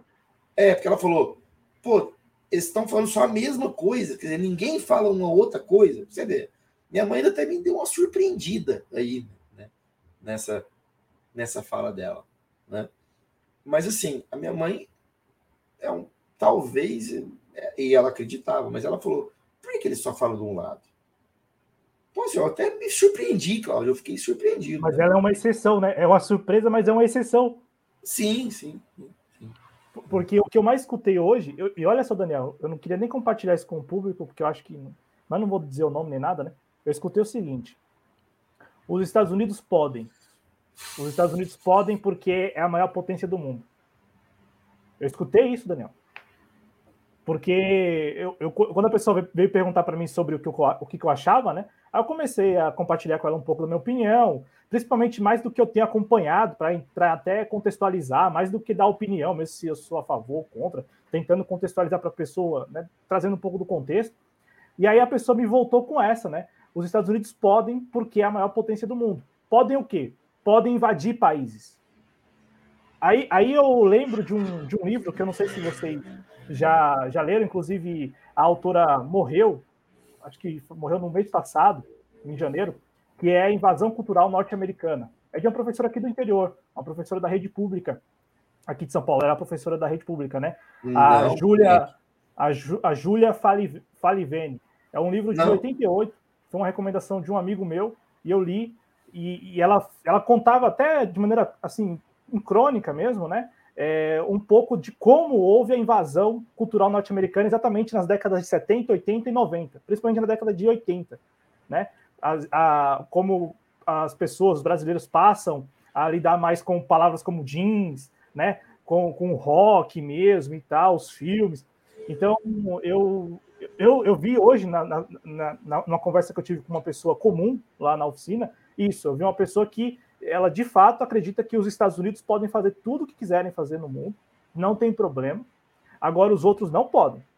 E aí, e, e aí eu falei, então tá, né? Então tá. Já que e, e, eu imagino que essa seja a regra. As pessoas estão neste momento solidárias à, à Ucrânia. Aqui em casa mesmo, as pessoas, pelo menos meus pais, têm procurado assistir um pouco mais televisão para poder entender. Para você ter uma ideia, eu acho que não sei se acontece, se você consiga acompanhar aí, se está acontecendo em todo o país, mas a Globo está numa campanha, numa cobertura ostensiva sobre o que está acontecendo lá, inclusive nos noticiários locais. Né? Eu entendo que São Paulo tem uma comunidade, né? Uma comunidade grande de russos, de ucranianos e tal. Até entendo o apelo que tem esse tipo de notícia, mas no jornalismo local, no SPTV, agora, no meio ali de um bloco sobre trânsito para sair de, de, de feriado de carnaval, o pessoal falando sem contexto nenhum sobre a guerra na Ucrânia, né? Ou a, a, a operação da, das forças russas. Ô, Daniel, se você não se importa, posso passar o vídeo agora, rapidinho?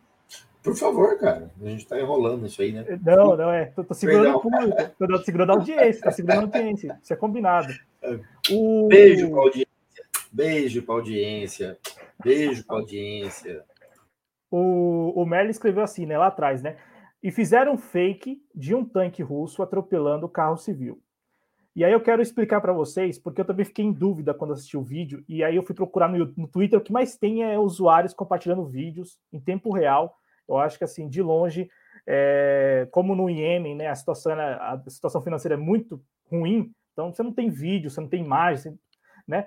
Já esta, esta operação militar da Rússia, ela está sendo acompanhada de perto, né? E das mais diversas formas. Eu vi um videozinho do TikTok, Daniel, de um jovem, sei lá, uns 20 anos, é, ele, ele e um grupo de idosos, né? De, de idosos, assim, de pessoas mais maduras, vai, lá na Ucrânia.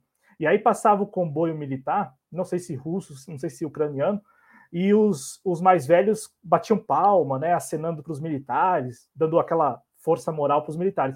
Enquanto o jovem, o jovem ele olha para a câmera e faz um comentário irônico né, sobre aquilo. Então tem isso também, né? É, cada, cada um lá na Ucrânia está lidando com, com isso da sua forma, principalmente é, como há essa, essa, essa questão geracional, né? Então os mais jovens talvez estejam lidando com tudo isso com mais tranquilidade, até com um certo desdém, sem muita preocupação, de, pelo menos com base no que nós estamos vendo nas redes sociais. Claro que as pessoas estão é, temerosas com tudo que pode acontecer, como a gente falou no início do programa, mas você tem uma turma mais, mais, mais madura que lembra do que ocorreu no século passado e tal, das vezes em que a Ucrânia esteve com a Rússia, lutando lá na guerra, na grande guerra patriótica, na Segunda Guerra Mundial e tal. Então esse pessoal está ali acenando para os militares no sentido de dar uma força mesmo. Eu fui procurar, gente, um, um, o vídeo completo, e eu quero mostrar para vocês o vídeo completo dessa cena, porque isso repercutiu é, mundo afora. E aqui no Brasil, o UOL erroneamente não assumiu ainda o erro, talvez assuma, não sei, mas errou e errou feio em falar que tratava-se de um tanque, que, a, que a, a, priori não, não é um tanque, só para vocês terem uma ideia, é um blindado, né? não, é, não, não tem o nome de tanque. Quem escreveu isso foi o Lucas Berredo no Olhar Digital. É importante a gente saber das coisas, né? Porque isso, já que as imagens são ruins, a gente, para determinar, definir se é força ucraniana ou força é, russa, você tem que saber que tipo de carro que era aquele, né? Então, vou compartilhar com vocês o vídeo, a gente assiste juntos, na sequência a gente comenta, porque isso rodou o mundo e isso, mais, isso reforça a ideia de que a Rússia está invadindo e matando e bárbaros, bárbaros na Ucrânia, né? Eu vou compartilhar com vocês aqui a íntegra do vídeo E, e é o seguinte: é, é, são três, três é, uma sequência de três atos, né? O primeiro ato é um momento em que um soldado, aparentemente ucraniano, ele é atingido e morto por um civil, por um civil armado, por um civil armado. Essa informação eu tenho até o crédito aqui para dar para vocês, né? Vou deixar aqui disponível e tal. É, e na sequência, o blindado passa lá atrás e atinge o veículo. E nessa de atingir o veículo, amassa o veículo. Felizmente, o idoso, a idosa, né? Eu não sei o gênero, é, não, não, aparentemente saiu ileso. E o terceiro ato é o momento em que. Aí, aí são imagens fortes, tá, gente? É o momento em que é, cidadãos lá, né, civis ucranianos, eles estão ali filmando os militares mortos que estavam com o uniforme da Ucrânia. Vamos assistir juntos e na sequência o Daniel também fica à vontade para comentar.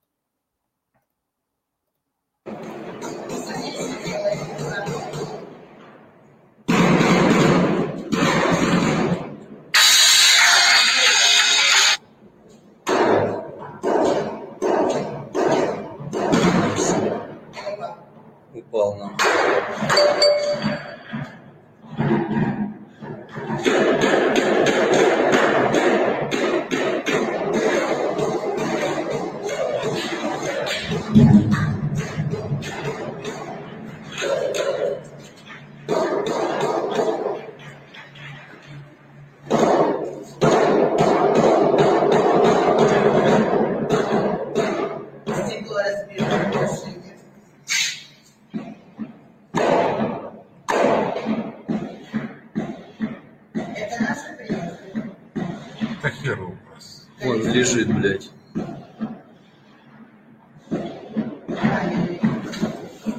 Хуй его знает, наш, не наш. Да не наш. Это Урал, блядь, хуй что там наш.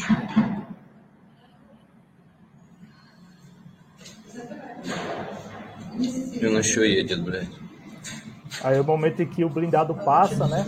E atinge o carro. Ебать мой хуй. Машину нахуй задавил. Кто? Вон, блядь, танк. НТЛБХ это. Переехал нахуй тачку. Смотри, этот lежит, шевелится еще. еще e aí vocês percebem que o civil segue atirando né, contra o soldado. Ele a, provavelmente não sabe que é um soldado ucraniano. Isso, não, na verdade, não sabe que, Olha, que é um soldado com a roupa né, do exército ucraniano. então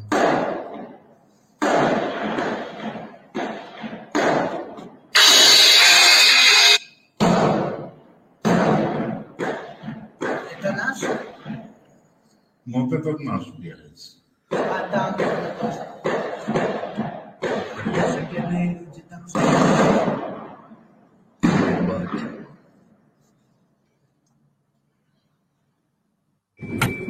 E aí o momento, né, que eu acho que você já assistiu esse vídeo, o momento em que cidadãos, civis, ucranianos, eles resgatam o idoso ali, a pessoa, o motorista, né, do carro, atingido pelo blindado.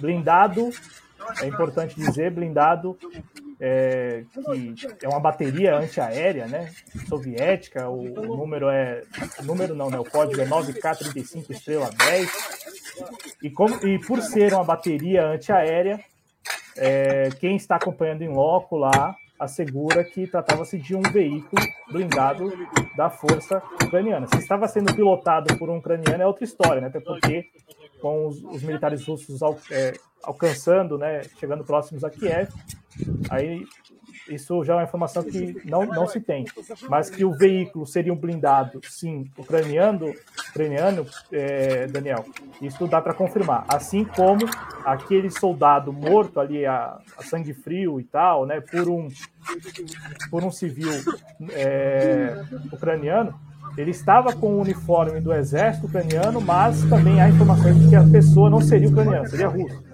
Então, há, há, essa desconexão aí. O que importa, que é o que o Merlin falou no chat e também outros falaram, é que a mídia brasileira, no afã né, de, de trazer um fato que hoje repercutiu demais, que foi esse momento em que um blindado atingiu o carro, passou a informação para lá de incorreta. Aí estão os soldados, né? E aí, segundo esse perfil que eu estou disponibilizando para vocês aqui como créditos, né? É, na, trans, da, na, trans, na tradução né, do que eles estão falando neste momento aí, eles, eles comentam que os soldados estavam com os uniformes ucranianos, mas não seriam ucranianos, pela aparência ou algo do tipo, né? Então é uma sequência de três atos, e eu passo a palavra para o Daniel, eu quis, fiz questão de trazer aqui, Daniel, porque eu vi como o UOL explorou isso muito hoje pela manhã, até à tarde, né, falando, olha, um tanque russo atinge um carro, e aí a, a cena é uma cena muito forte, né? Mas você tem uma sequência ali, uma sequência em que um soldado ele é morto a sangue frio por um civil, é importante deixar isso claro, e o blindado era um blindado aparentemente de defesa, portanto, seria e pertenceria às forças ucranianas, não necessariamente quem estava dirigindo seria um ucraniano. É, eu fiz questão de trazer isso aqui para a gente desmistificar isso, des- é, tentar, de alguma maneira, passar uma informação e tentar também reduzir um- o tanto de desinformação que se estabeleceu na imprensa hegemônica brasileira, que está num afã de fazer uma cobertura e tal, e já, até comentaram aqui que do Jorge Potual, lá na Globo News, eu não assisti, mas eu imagino que eles estejam um tanto atordoados e perdidos com tudo que está acontecendo. Então, assim como a Europa e os Estados Unidos talvez não saibam o que fazer e como reagir à Rússia, a imprensa OTAN, né, a mídia OTAN também não está sabendo fazer uma cobertura sem, sem permitir que no universo de redes sociais, como nós fizemos aqui, as suas versões sejam desconstruídas facilmente. Eu falo porque não só, não só nós aqui do Jovens Conhecidos estamos fazendo esse vídeo, como o Lucas Berredo, que é repórter no Olhar Digital, ele, ele teve esse cuidado. Lá tem uma matéria, é, blindado atropela carro civil na Ucrânia, e, e aí diz assim, motorista surpreendentemente sobrevive, essa manchete.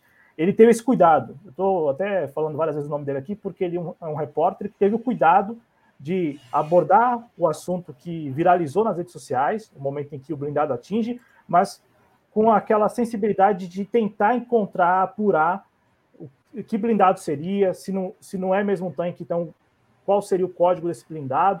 Ele tentou apurar, então um elogio aqui, é, no meio de tudo isso, um repórter que foi lá e falou: não, já que a gente vai tratar do assunto que viralizou, vamos tentar tratar com uma abordagem com um pouco mais de cuidado. E aí vocês assistiram na íntegra o, o vídeo, que eu acho que é bem claro e mostra né, uma sequência aí aterrorizante para quem está assistindo, de, pelo menos para mim é aterrorizante, me imaginar numa janela gravando uma situação como essa, Daniel. Sim, é, até o, o Tandre Lima está comentando aqui, né? Até falei isso ontem também, lá comentei ontem lá no Merlin também. É, foda os comentaristas de bolso, como aquele professor Ock, que claramente fala demonizando as ações do Putin. É, eu, eu quero usar esse comentário mais uma vez para fazer o seguinte. Imagine alguém fazendo um comentário. Eu até falei desse sujeito aí, que tá para tudo quanto é lado. Esse cara já trabalhou na ONU, não sei o quê. Esse sujeito é do Partido Novo, né? Inclusive, Partido Novo, Partido Novo, ontem teve a, vo- a votação da extensão daqueles, daquele projeto de permanência da Lei Aldir Blanc.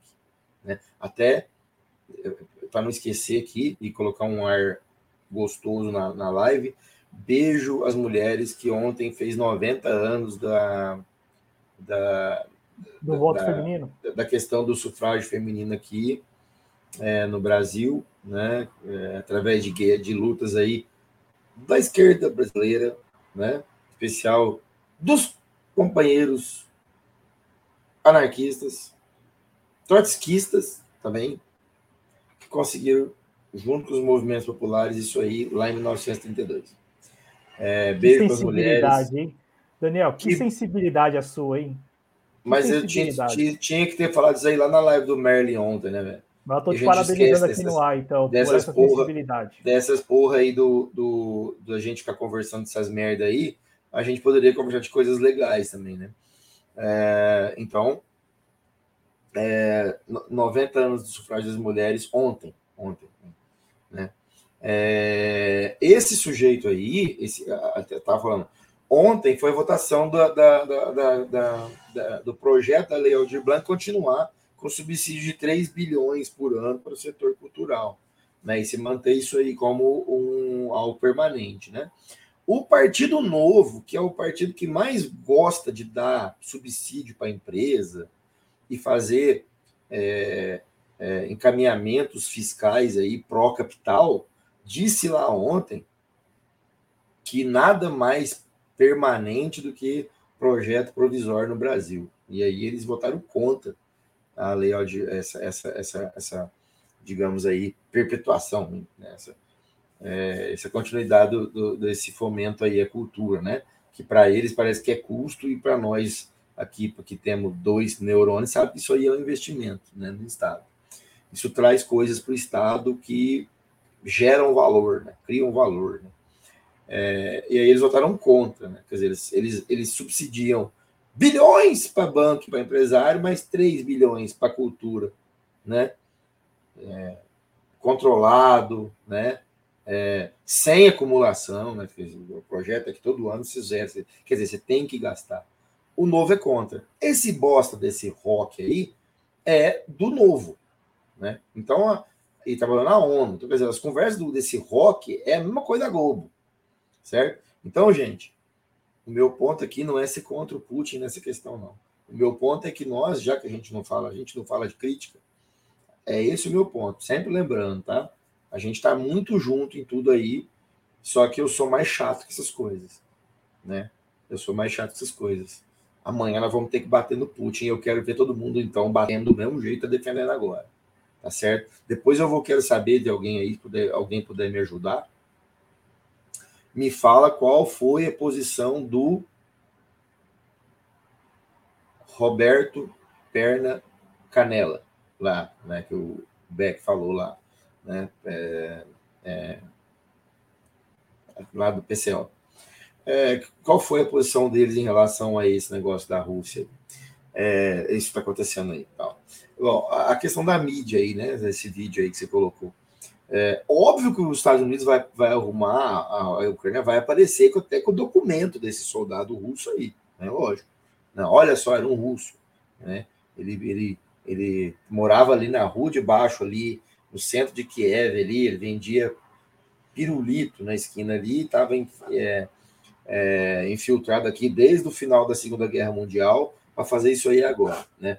É, então, é, mídia é isso aí mesmo, esse lixo do caralho aí, e é impressionante que, se a gente pegar esse comentário do Tandre Lima aqui, é, do, do rock, o meu ponto lá que o, que o Fábio questionou é que tinha, tem esquerdista fazendo esse tipo de comentário ao contrário que obviamente não é o, o Merlin, não é o Fábio, não é, não é ninguém aqui. Né? E a minha treta não é com a galera aqui, minha treta é com a galera grande fazendo umas coisas assim que, tipo assim, nossa, vamos fazer a Rússia ficar muito forte, porque eles vão romper com o capital. Olha, mano, a gente é comunista, velho.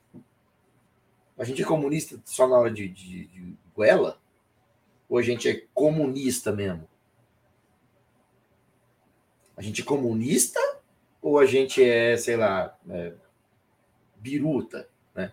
A biruta lá do, do avião. O vento tá para cá, para cá, para lá, para lá, né? É... Não, mas, o Glaucio, com você não é porque você é anarquista, né? E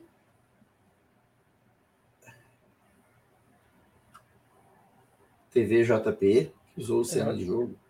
É, a Jovem Pan News e a Record do ah. Rio de Janeiro, no balanço geral. Mas não foram as únicas emissoras, né? Também houve episódios assim. Eu vi também. Agora deixa eu só me recordar o, o país, mas também usaram usaram imagem de, de videogame. É, acho que foi. vou, vou confirmar, mas foi, rolou na Europa também isso, né? De, de, de usarem uma usar imagem de videogame, a mesma imagem, inclusive, né?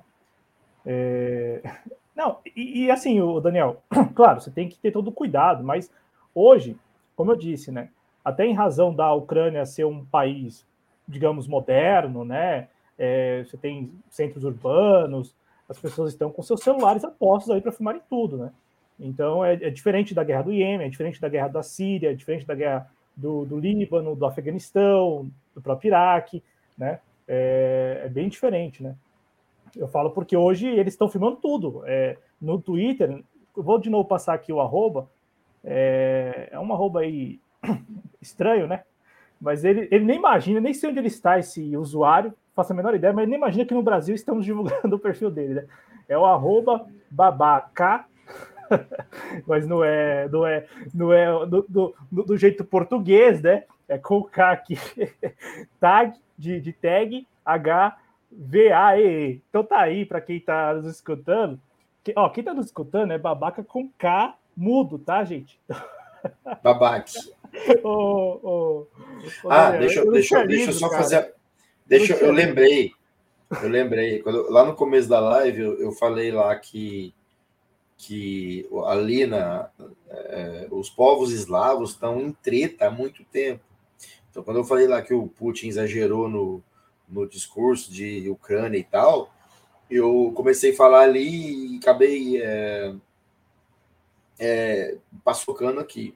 É, ali na, na, formação desses povos aí, dos povos eslavos, teve uma divisão de línguas, né? Eles, é, é os idiomas foram mudados ali, lá pelo quarto século, né? E então você tinha a, a língua foi foi tripartida ali. Você tinha o, o, o, as línguas eslavas, que aí é o que a gente chama hoje aí de russo, o que a gente chama de ucraniano, de bielorrusso e tal. Essa era línguas eslavas. Tinha línguas meridionais do mesmo lugar que separou etnias, aí é o esloveno, croata e tal, e o búlgaro também. E tinha a parte ocidental que também virou um outro, uma outra língua, que a gente que é o que a gente vai chamar de polaco e tcheco chega uma hora que os eslavos dominam a região e viram a força dominante ali. Então, quer dizer, esse pessoal está tretado aí há muito tempo. A Ucrânia está aí há muito tempo. Tá? Então, é só para corrigir lá no começo que eu comecei a falar e esqueci da, da, da parte do, do a parte ocidental, da, da, que, é, que, é a, que a gente conhece como Polônia, e uh, o, o, que depois a gente vai chamar de povo tcheco. Então, quer dizer, a gente tem um problema nas regiões do mundo, em todas as regiões, de embate entre etnias que vão criar dominações, tá certo?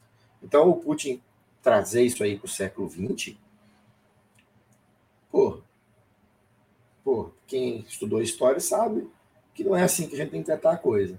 Né? Então, só essas pontuações aí também para ficar. Posso, posso mostrar uma imagem que eu encontrei no Twitter? Foi até bacana você ter falado disso, porque tem tudo a ver com, com, com o que você falou. Só que é restrita à Ucrânia. Olha só isso aqui, ó. É um. Vamos lá, né? É, é uma publicação. Eu vou colocar o arroba dele aqui daqui a pouco. É uma publicação que mostra aí, né? E eu acho que isso que o Daniel acabou de falar, só que restrita à Ucrânia. Você ainda falou da região, né? Mas vejam só a diversidade de línguas na Ucrânia.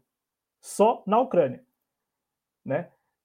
É, é, é impressionante, né, o, o Daniel? E, e, isso, assim, tem tudo a ver com o clima, né, e a atmosfera que já existe lá há muito tempo. É que o episódio dessa semana é a operação militar da Rússia, mas o que você trouxe aí transcende décadas e até séculos. Né? Sim, muitos séculos, aliás, né? Muitos séculos, não é isso?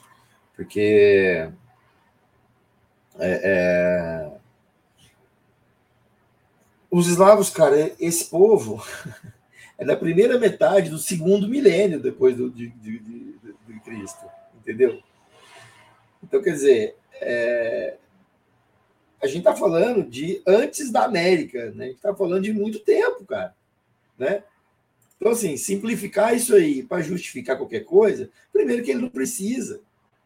Acho que se ele tivesse chegado e falado, ó, oh, nós vamos matar uns nazistas ali, pronto, abraçamos, compramos a ideia. A gente está afim disso.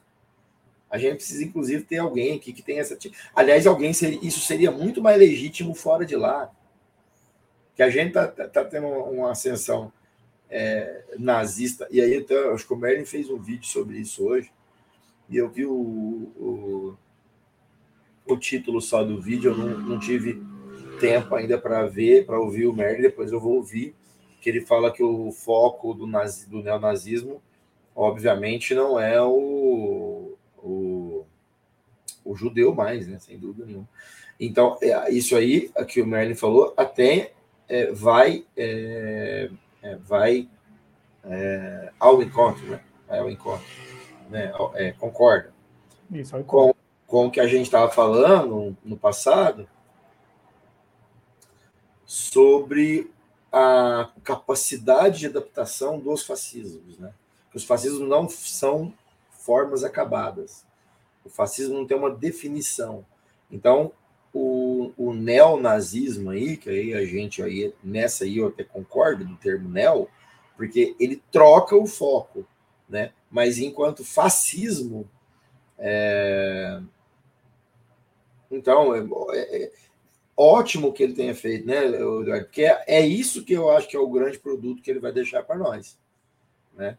Acho que esses, avan esses, esses avanços sobre a Ucrânia, para nós aqui comunistas, para nós aqui de esquerda, mesmo não comunistas, mas de esquerda, que não seja essa, essa esquerda aí toda pasteurizadinha, toda, toda bonitinha, engomadinha e tal, para nós que, que, temos realmente um ideal de emancipação popular e tal, é esse o produto que nos interessa, na minha opinião, disso aí.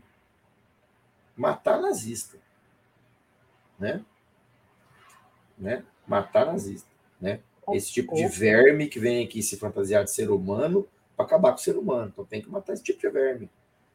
Então, ótimo, né? É, ele, ele não apenas, né, como disse o Eduardo, né?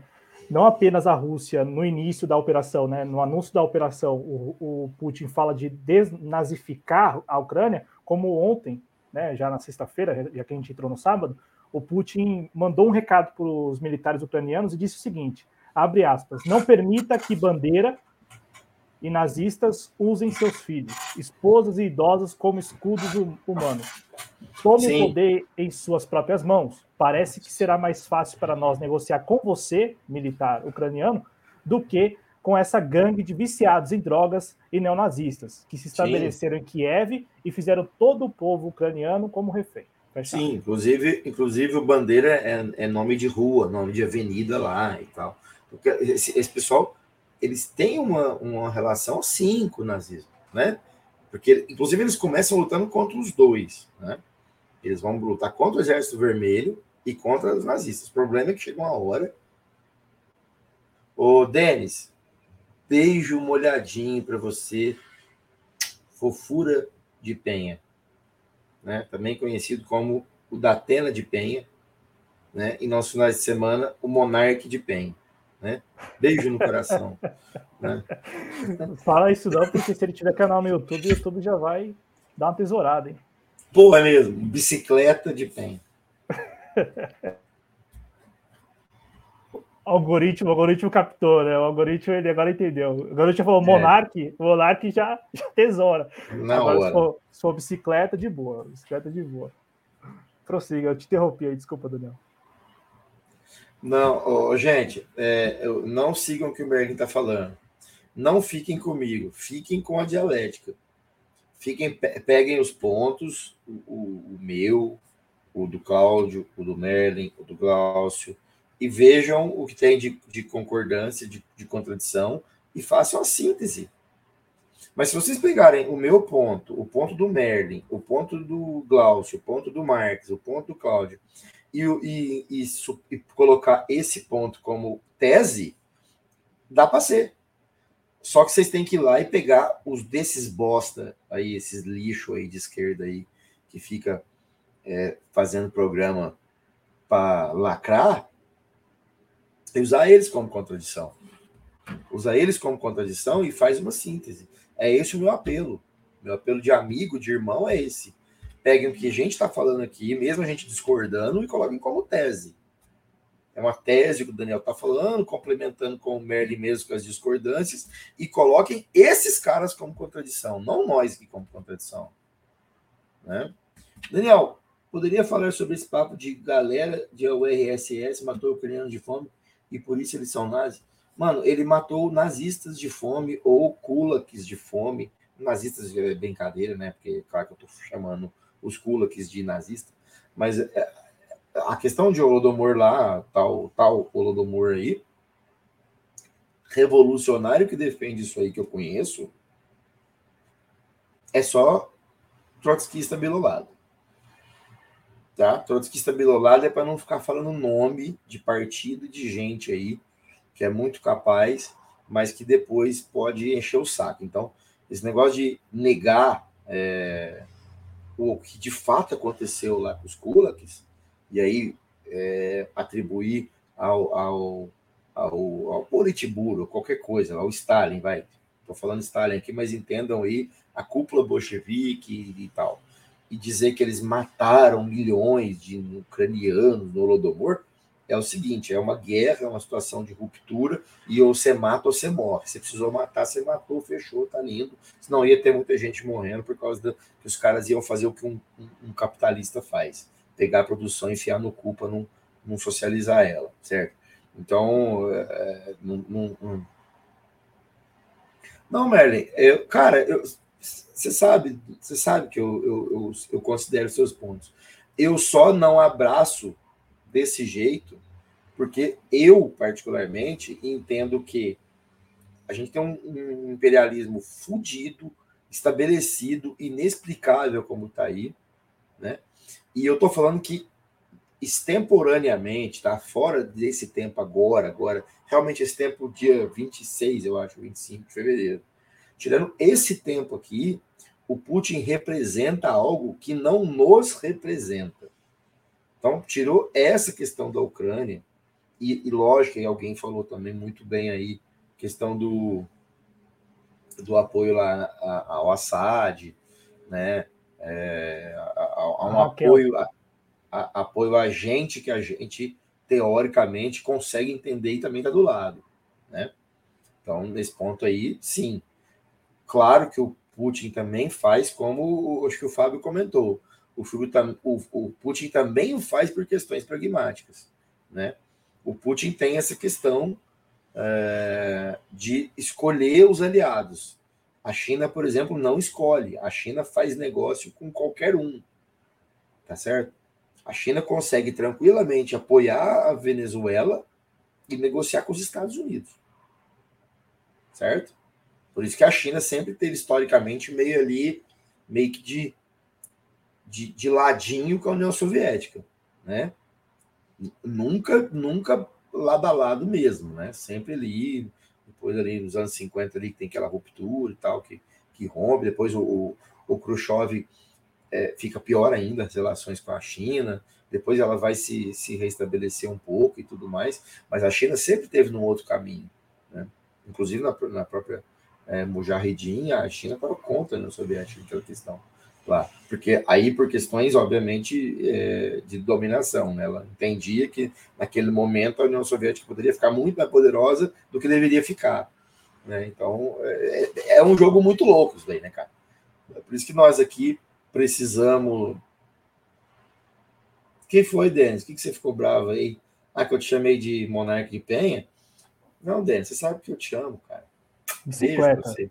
Fica você aí, né? Calói, né? Calói, Calói, porque na é. verdade a Calói sempre foi melhor que a, que a, que a né? Sempre foi. Eu sou Tim Calói, inclusive, né?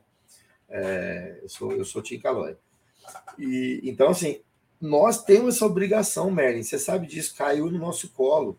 Nós temos que estudar, nós temos que saber do que nós estamos falando, nós temos que ser crítico além do, do da superfície né? E no momento a gente é Putin Futebol Clube, né? No momento a gente é. O Putin pode fazer esse favor, mostrar para os nazistas do mundo. E aí gostei de uma fala, não sei de quem que agora que eu esqueci, que o cara falou assim: os nazistas precisam começar a ter medo de novo. Eles pararam de ter medo. Alguma coisa aconteceu ali no um tal de Estado de Israel aí, o poder que esse povo foi tendo, esse sionismo de direita aí, que apoiou o nazismo, papapá, que os nazistas ali dos anos 70 para frente, parece que eles começaram a achar que, que dava, E agora que essa ascensão, principalmente especial depois de 2012, os kulaks eram os caras, Denis, que eram os, o- os caras donos da produção. Era o, o agricultor, o dono do, do, do, do- dos silos. Então, eles, eles relutaram na socialização. Né? Então, isso aí tem que ser, né, logicamente, lido e falado, mas é isso. né? Os kulaks são os caras que forçaram o acontecimento. E aí tinha que ser feito, e foi feito pela, pela, pelo Estado soviético. tá? É, então, é, é, o que eu estava falando mesmo, que eu esqueci? Estava falando a respeito do nazista, né? O nazista está mais à Sim. vontade. Muito à vontade, né? Não sei se vocês concordam, mas Prenderam- eles estão eles estão super à vontade agora. Você viu que prendeu, prenderam, a Polícia Federal pre- prendeu nessa semana? Foi a Polícia Federal? Vou confirmar aqui. É, foi, foi a PF. A PF prendeu um pastor no Rio de Janeiro. Lavando dinheiro. Já- não. Prendeu porque ele tem reiterados discursos antissemitas e também contra gays. E não é de hoje. Acredite se quiser, desde 2008. Desde 2008. Que o cara usa a igreja dele, né? Usa da igreja pentecostal dele lá no Rio de Janeiro. A igreja pentecostal Geração Jesus Cristo. E desde 2008, pelo menos, né? Quando ele já foi, já tinha sido investigado e tal, é, ele vem com, um- com um discurso neonazista, um discurso antissemita, né? Assim, É, na o- prática, o, Eduardo, isso no, o- no espaço. O Eduardo tá falando ali, ó. Ele tá respondendo né, pro Denis que o Kulak era o latifundiário. Então, naquele momento, o Kulak tinha a, a terra produtiva. E tinha produção lá nela. Tinha produto lá nela. Então, essa socialização, não socialização do produto, né, a queima do produto e a não é, a aceitação das coletiviza- da coletivização levou a União Soviética a causar o que eles causariam né, com eles. Então, é, aí ficou essa história de a União Soviética matar não sei quantos. Mas o negócio é tão maluco. é, já vou falar aí, viu, Cláudio? Não, não perdi, não. É, o negócio foi tão maluco que chega uma hora os caras falam que eles mataram 100 milhões. né? Mas aí você vai pegar a população, não dava 30. né? Então, assim, como é que eles. Né? Como assim, né? Os caras tipo, sei lá, mandou vir parente do cara de algum lugar. Ou vem cá que você precisa morrer aqui para ele. né? Na Ucrânia, esse número na Ucrânia, 100 milhões, É, lá, lá no Holodomor, no tal Holodomor, na, na morte de fome. eu pergunto porque a Ucrânia tem hoje 44 milhões de pessoas, né? Hoje. Hoje, hoje, então você, né? Naquela época era, era menos, mas acho que naquela época não dava 30. Né? Mas de, to, de toda a região aí, contando todo mundo. Então, é, esse número realmente é um número maluco para poder criar o discurso de matar mais que o Hitler, matar. Gente, a, a Companhia das Índias tranquilamente mataram 60, 70 milhões de pessoas. Na- Se pegar tu- tudo, o, o desdobrar histórico daquilo ali. Né? Então, porra. É, o, o Kulak para fazer seria o, o grande agropecuarista, o grande latifundiário da época lá, que seriam os caras mortos da- pe- pela União Soviética, é, junto com o povo que morreu de fome. tá? Né? Mas é, não é isso. Ô, Cláudio, tá foda hoje, cara. Esqueci de novo. O que, que eu tenho que te responder? Que merda. Não, você estava falando sobre os neonazistas estarem mais à vontade. Aí eu incluí um pastor que foi preso essa semana no Ah, Rio. o pastor. O pastor. O Desde pastor. 2009, Inclusive, há uns três anos atrás, uns, acho que uns dois anos atrás, três anos atrás, eu estava encanado de ficar lendo coisas sobre islamismo. Né?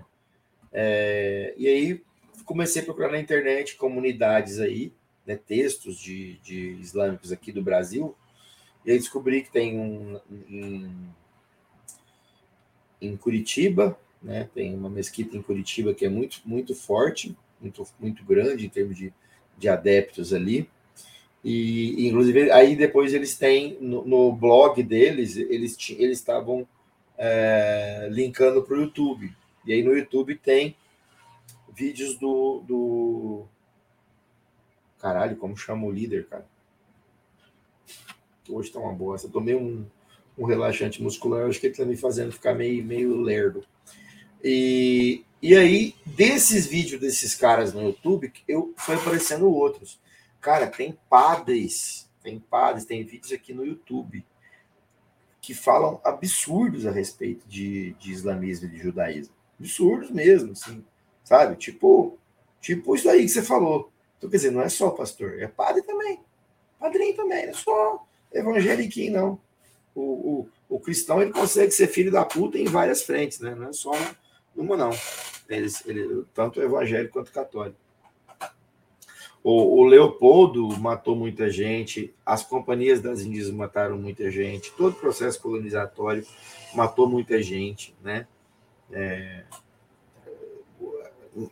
se você pegar a África do Sul, desde lá dos boeres, esses caras mataram muita gente. O capitalismo matou muita gente, desde quando ele começou a ser desde o fim do mercantilismo, o que viria a ser o capitalismo, as ideias do que viria a ser o capitalismo, matou muita gente, cara. Né? Inclusive matou muita gente pelas ideias do, relacionadas à economia, no, ao comércio, e matou ideologicamente por causa por causa de religião, né? Vide lá os anabatistas, vide lá os, os diggers e os levelers ingleses, esses caras tudo morreram por ser gente parecida conosco aqui. Né? Então, eles estão matando a, o capitalismo e o, o pós-mercantilismo, está matando gente por N razões aí há muito tempo, pelo menos aí, pelo menos desde o século XVII. Tá? Desde o começo do século XVII você pegar a reforma e lá o Thomas Minzer e os anabatistas, todos eles, os, os, é, os levelers e os diggers, que eram os socialistas e comunistas desse período, aí usando um termo de aproximação, esses caras estão morrendo há muito tempo. Então, para cada. É, o Cris está dizendo ali que o comunismo matou melões para cada milhões que o, que o comunismo matou, é sacanagem fazer uma comparação com o que o capitalismo fez. Né? O capitalismo matou muito mais e fez intervenções muito mais hardcore em todos os aspectos do que qualquer outro tipo de sistema. Né? Qualquer outro tipo eu, de sistema. E eu não sei se é inadequado falar que ainda mata, né? No presente. Mata, mata. A, a, a, é que ficou lá atrás, né? É, se você pegar lá o Oxfam de julho do ano passado, o relatório do Oxfam de julho, é, acho que é, não sei se foi 21 de julho do ano passado, dava 11 pessoas por minuto. 11 pessoas por minuto no mundo, né? Se a gente fazer uma conta, que eu já fiz, 5 milhões e 725 por ano de fome. Né? Quer dizer que morrem de fome, de fome mesmo, de morrer de fome Tá? Não é o, os 800 milhões de pessoas que vivem na linha da miséria, 900 não. É, é, é 5 milhões de pessoas todo ano no planeta Terra que morre de fome, morre ali até fica ali sem comer até morrer. Né? Então, quer dizer, todo ano. E, e essas pessoas não têm dados, tá? Não têm dados de Cuba não tem dados de Coreia do Norte, não tem dados de Venezuela. Tá? Não tem dados. Então, quer dizer, tudo isso aí está na conta do capitalismo. Se você for pegar isso aí. data, tá? 20 de julho. 20 de julho? É, 20 de julho. É, se você pegar isso aí e fazer um período pós-guerra, uma média, claro que você tem que fazer uma média aí comparativa, vem diminuindo e tal, né? Tem uma exponenciação para ser, ser feita aí, me parece. Quer dizer, quantos milhões de pessoas será que morreram nos últimos 70 anos no mundo por causa do. No mundo majoritariamente, assim, absurdamente capitalista, né? Um mundo de, sei lá, três, quatro países aí que correm, que fogem um pouquinho do, desse modelo total, totalizante do capitalismo, né? É... Ô, Glaucio, depois eu vou te chamar lá para a gente acertar os detalhes, tá? Sobre, do, do, nosso, do nosso encontro lá no domingo. E vai ser no seu canal, né, né o, o, Glaucio? Só me confirma aí que eu preciso fazer. Se você quiser é, que eu faça o card, eu faço, você aprova ele. E aí, se você quiser subir ele lá, vai ser no seu canal? Eu quero aproveitar essa janela para lembrar quem nos acompanha, porque eu soube que o nosso vídeo foi divulgado em, no grupo do Duplo Expresso, por exemplo, e eu imagino que muita gente não conhece talvez o trabalho do Daniel. Então, vamos lá. O Daniel Faleiros está aqui no YouTube no canal Barba Dialética, Barba Dialética. O Glaucio, que é, o Daniel está falando agora, também tem o canal, que é o Glaucio Gonzalez. O Eduardo Lima, que a gente trouxe aqui várias vezes ao longo do programa, também tem um canal aqui no YouTube, é Eduardo Lima traço anti-imperialismo, é muito fácil de encontrar. O Merlin, o Merlin também está aqui no YouTube, Merlin das Trevas, também para encontrar o canal do Merlin. E o Cristiano Araújo, que também tem o canal Em Nome da Rosa aqui no YouTube. Então, é bem bacana também aproveitar que, se de fato estamos aqui com uma audiência de um público novo, que se inscreva na TV Jovem Excluência e conheça essa rede de canais que provavelmente o algoritmo não vai te recomendar, mas é importante que você conheça o trabalho de toda essa galera que está aqui no YouTube. Muita gente que está aqui no YouTube há muito tempo, gente. Então, é, você que está conhecendo nosso trabalho pela primeira vez, se inscreva aqui na TV Jovem Excluência e conheça essa rede de canais que nós citamos aqui: o Glaucio Gonzalez, o Merlin, o Cristiano Araújo, o Eduardo é, Lima também. E se faltou alguém aqui no, no chat que também tem canal, o professor de quebrada também tem canal no YouTube, ou Daniel? Cara, ele tinha, parece que ele parou, porque ele afinou, né? O regão. Mentira, acho que ele estava trabalhando muito e aí ele acabou desanimando, mas o, o Denis tinha canal, parece que agora aqui parou de fazer conteúdo. Mas o que a gente promete aqui nesse meio nosso, desses monstros aí que o Claudio falou, é diversidade e honestidade, e a gente quebra o pau entre nós. A gente é honesto, a gente tá, tem boa intenção e a gente é muito comprometido com, com trazer alguma coisa é, para discussão. Né? Discordando ou não, a gente é honesto aqui, todos nós aqui. Então, um dia a gente aqui poderia, e o mais breve possível, ter alguma relevância maior, que eu acho que a gente tem muito a contribuir com a galera, no sentido de falar coisa fora do senso comum que o mainstream traz. E aí, obviamente, que a TV Jovens Cronistas está fazendo esse hub aqui, mas tem muita gente por aí que, que tem que estar tá nesse meio, né? Tem que ter aí o, o, o inteligência acima da mídia, tem que ter o, o Boteco Connection, tem que ter a grande Ana Giselli, né? Então, é, e, enfim, tem um montão de canais aí, claramente eu vou esquecer. Né? Mas o que se alguém aí do grupo do, do Duplo Expresso é, não conhece a gente, vem aqui, dá uma olhada numa live do Merlin, como é que funciona, vê como é que funciona o tipo de argumentação. Né? Olha lá numa live minha, olha na live do Glaucio, do Rafa, enfim, vê que a gente lá do, do Cris, o Cris tem uma pegada do, que é, é, muito mais séria, até eu acho muito. Eu acho que o Cris é, é melhor até né, nas questões das lives lá e tal. Mas a gente tem um comprometimento aqui legal com sair do senso comum, galerinha. Então, quem do Duplo Expresso tiver, dá essa chance aí que vocês não vão se arrepender, não.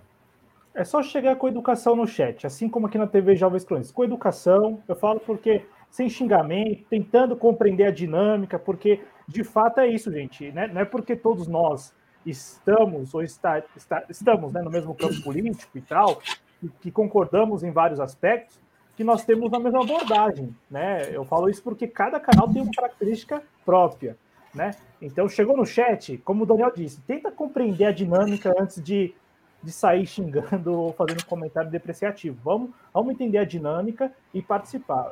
A vantagem das lives, o Daniel até tenta dar esse ar aqui no Pelas Barbas e consegue, com êxito, né? Mas o mais bacana das lives, pelo menos no Melo, no Daniel, é, no Glaucio eu não, não acompanhei ainda, é, eu vi uma live do professor Rony no, no, no, no, no Boteco, né, no Boteco Connect, né? Esses canais que eu citei, que eu conheço assim um pouco e tal, que eu já pude acompanhar as lives, uma característica que me parecia assim ser é, um denominador comum de todos os canais é o chat. Então, se você é um espectador, espectador que gosta muito de participar de fóruns e tal, de mandar sua opinião, esses canais eles estão muito abertos para isso, viu? Falo sim, que é uma característica que me, parece, me pareceu ser o denominador comum desses canais que eu citei, o seu, o, o Boteco, o do Merlin e o do. E, não, são esses que eu citei, né? O do Glaucio. O do Glaucio, o do Glaucio eu não conheço, o do Glaucio eu não, não assisti. É, o Glaucio é a mesma pegada, ele sempre vai estar olhando pro chat. Aliás, cara, é o que a gente fala, né, meu? O, o chat não faz sentido não, não ter participação do chat. O chat tem que participar. E óbvio, que a gente vai discordar.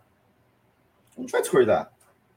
Agora, se você chegar ali, discordou no talo, arrebentando com a gente, dentro de uma linha racional, você vai ter todo o respeito. Todo o respeito. Vamos, vamos debater a tua ideia. Vamos, vamos pôr a tua ideia à baila. Né? Para a gente ou moer ela ou para aprender com ela. Né? E, e, e, acredite, muitas vezes a gente apanha, muitas vezes a gente bate, não tem, não é, é igual eu falo, cara. Eu acho que a gente aqui deve, a gente merecia conseguir uma hora uma chance para ver que esse é um modus operandi dos canais. Não é, não mudaria com 100 mil inscritos. É claro, é claro, você pega lá live do cara que tem é, 6 mil pessoas na live, o negócio aqui fica parecendo um contador, ó, ele fica sem parar, assim, girando. Então você não conseguiria nem ver ali o negócio você não conseguisse bloquear ele para ver. Mas a gente com certeza vai estar tá, é, interagindo com o chat ad eterno. Porque é isso que faz os, esses canais serem dessa forma. Né? É um canal que se chegar um, um cara foda pra caramba aqui no canal e der uma letra aqui, ele vai ser ouvido. Né? É... Adriana. E até participar da live, né? Se quiser até, participar da live. Até participar, eu ia falar isso. É, a, a, Adriana está dizendo ali que acompanha o Duplo Expresso há muito tempo e acompanha o Merlin das Trevas há muito tempo. Eu sou um cara que acompanha tanto o Merlin das Trevas há tanto tempo que de vez em quando tem vídeo do Merlin. Até ontem eu estava mexendo ali, porque os meus horários são muito malucos, às vezes você tem uma hora no meio do dia para poder fazer nada. Aí de vez em quando eu tô lá olhando lá e eu vi um vídeo do Man, né, que fazia uma cara que eu tinha visto já. E aí eu, eu vi que apareceu o vídeo lá para mim lá, eu, eu cliquei nele para ver de novo. Que é essa figura desse Merlin chegando em casa um dia. E acho que o canal dele tinha sido tinha sido flegado. Alguém tinha dado um flag no canal dele por alguma razão, acho que cristão, não sei. E ele, e ele chega, ele tá de roupa de trabalho ainda. Ele tá de roupa de trabalho, aí ele acende um cigarro, aí ele pega e vai xingar o YouTube porque recebeu o flag, vai caçar o canal, mas lega o canal no ar para usar do canal ainda. Ele faz assim. É muito engraçado, cara. E o Merlin é muito espontâneo. E isso aí ele acabou ensinando muita gente a ser assim também. E, e, trazendo esse modo assim que eu acho que é um grande legado que o Merlin vai deixar aí.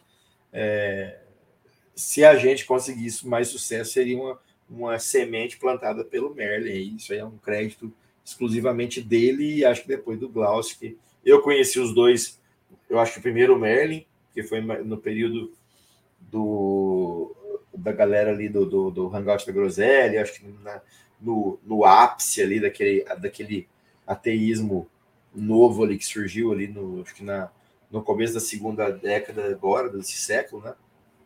Então, o Merlin tem muita coisa para contribuir no, no modelo, né? Então, além do, do, do, poder de argumentação que ele tem.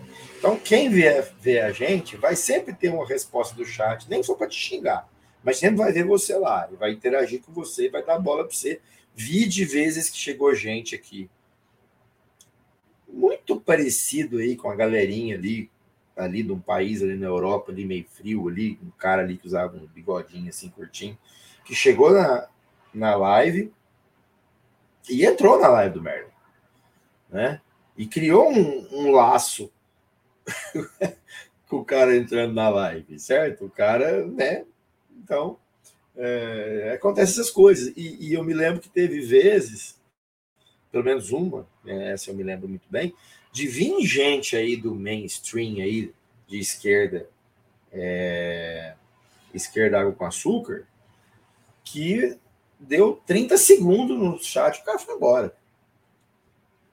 O cara não bebe leite, bebe aqui é bebe leite, certo? Então, o pessoal do Duplo Expresso, vem para cá que aqui é papo reto ou bebe leite, hein?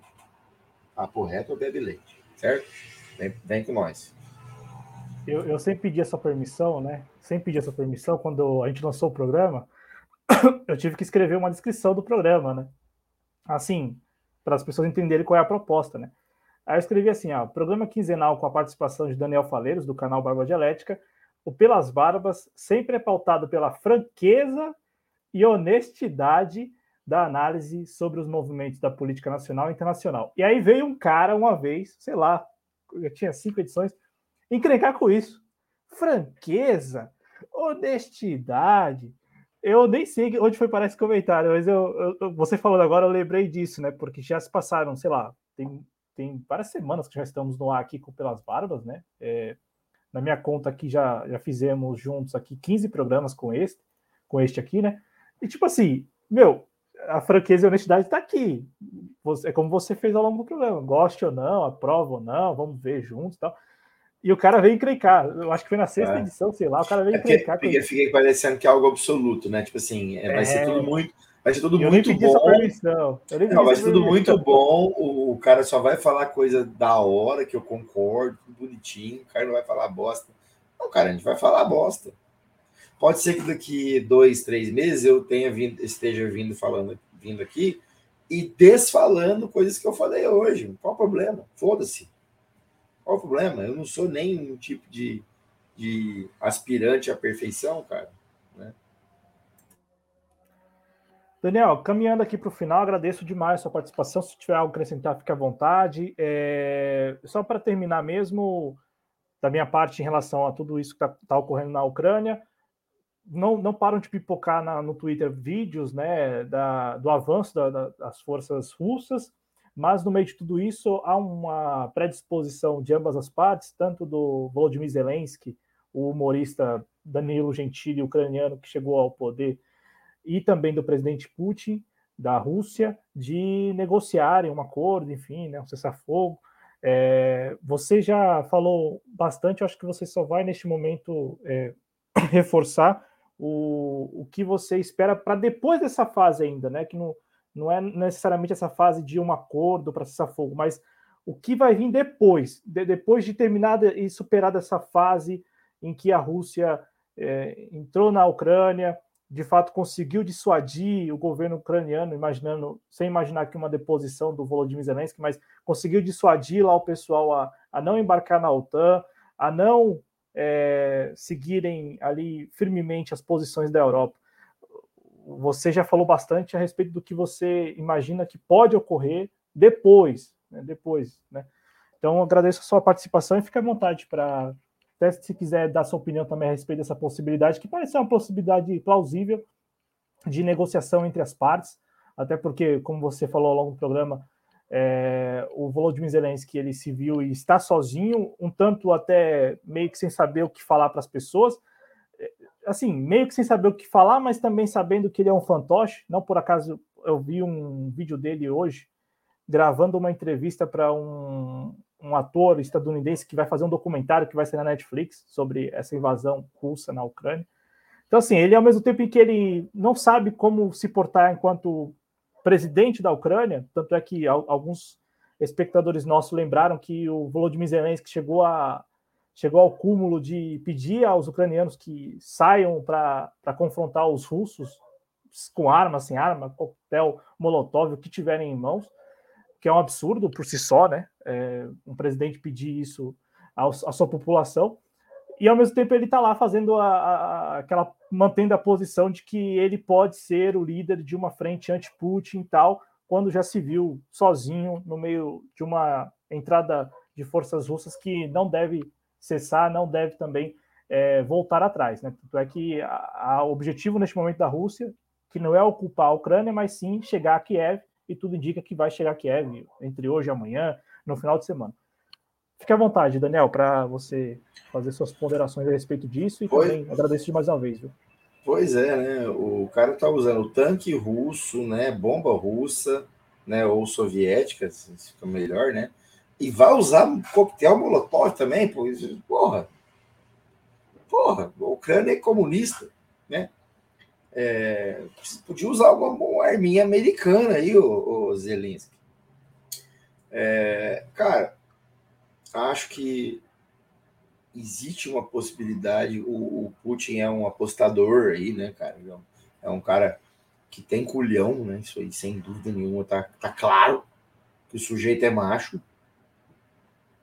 Então, pode ser que ele tenha feito isso aí justamente para oferir uma negociação depois em base assim, olha só, galera, olha aí o que, que eu sou capaz de, de fazer. Eles vão embargar? Será que vão? Então, acho que ele apostou alto e acho que ele tende a, a oferir ganhos com isso aí, né, no momento. Espero que isso crie é, um, um, novo paradigma na questão OTAN, e aí a gente não sabe se esse paradigma será uma, uma intensificação da OTAN enquanto expansão, ou uma revisão do papel da OTAN. Né? Tomara que seja o segundo, segundo, o segundo caso, não é isso? De, de a OTAN começar a perceber que aí eu acho que é um outro bom, ótimo papel que, o, que a Rússia vai exercer agora, a OTAN precisa sentir alguma pressão. Da mesma forma que os nazistas precisam ter medo, de novo, a OTAN também precisa ter medo. Então, acho que esse é um, um, um, um baita, né? um puta legado aí desse, desse desenrolar aí, é, desse, dessa, dessa invasão. Né?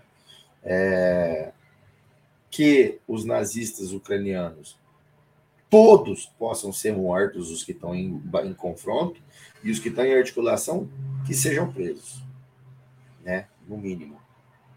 Né? Para poder estabelecer mesmo ali quem na Ucrânia é, é remanescente de uma cultura eslava ali, meio pan-eslava, enfim.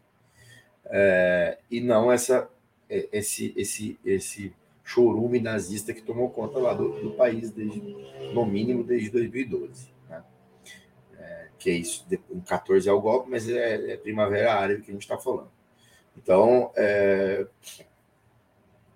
acho que esse é um bom produto e como eu acho que é difícil, é, ridículo fazer futurologia, vamos esperar, o,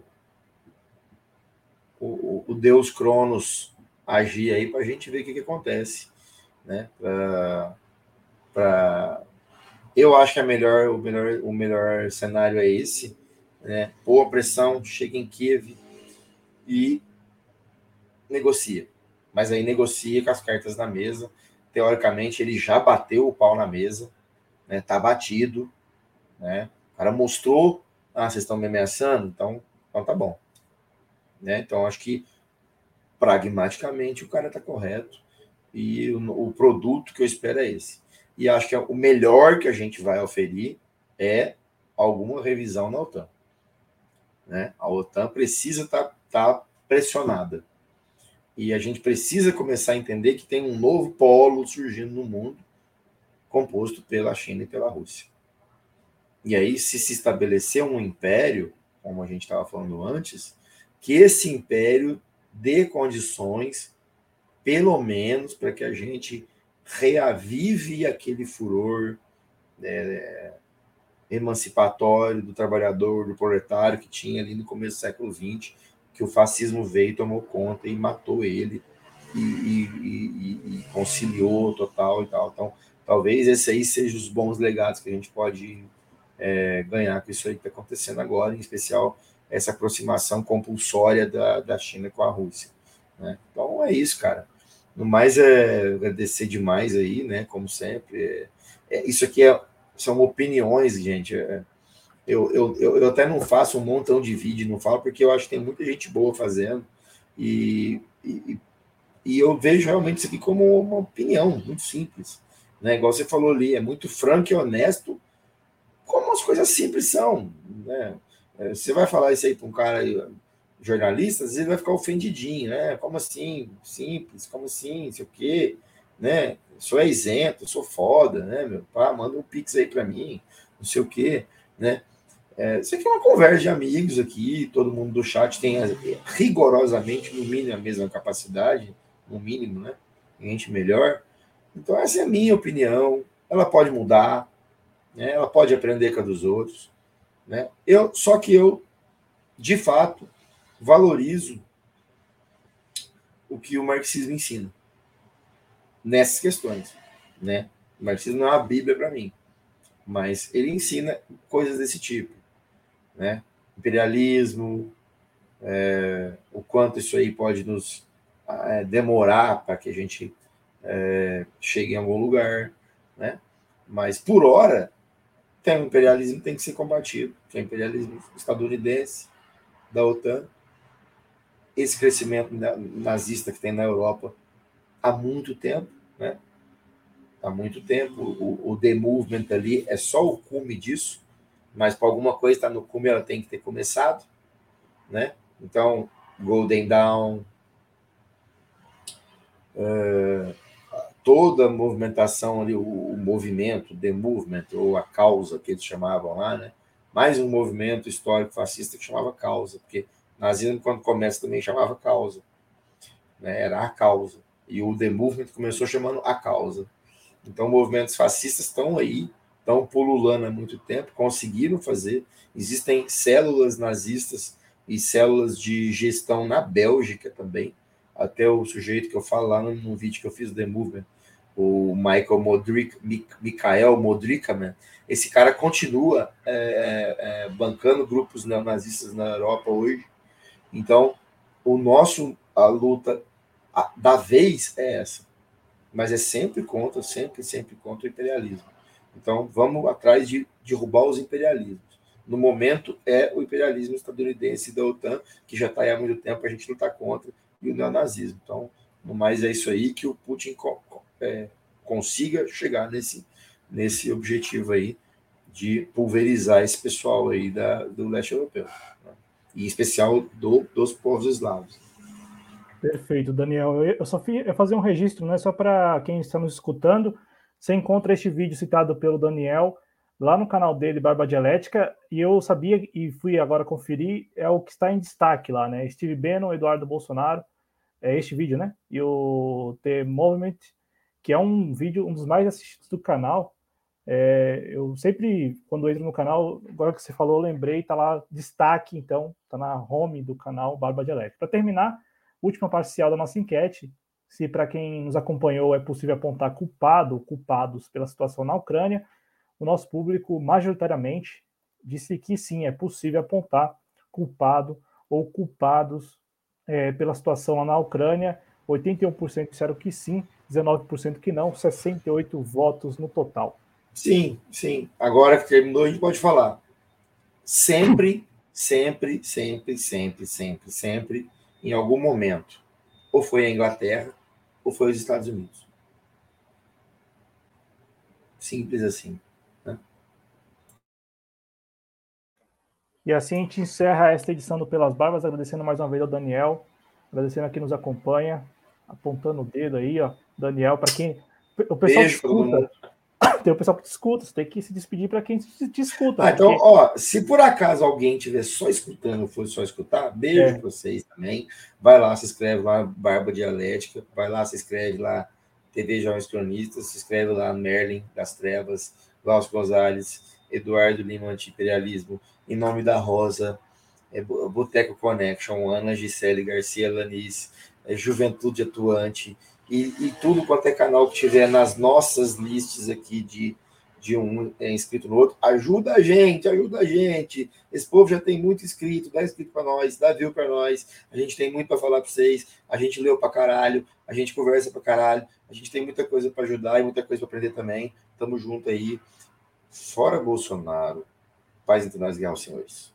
Valeu, gente. Bom final de semana. Saúde.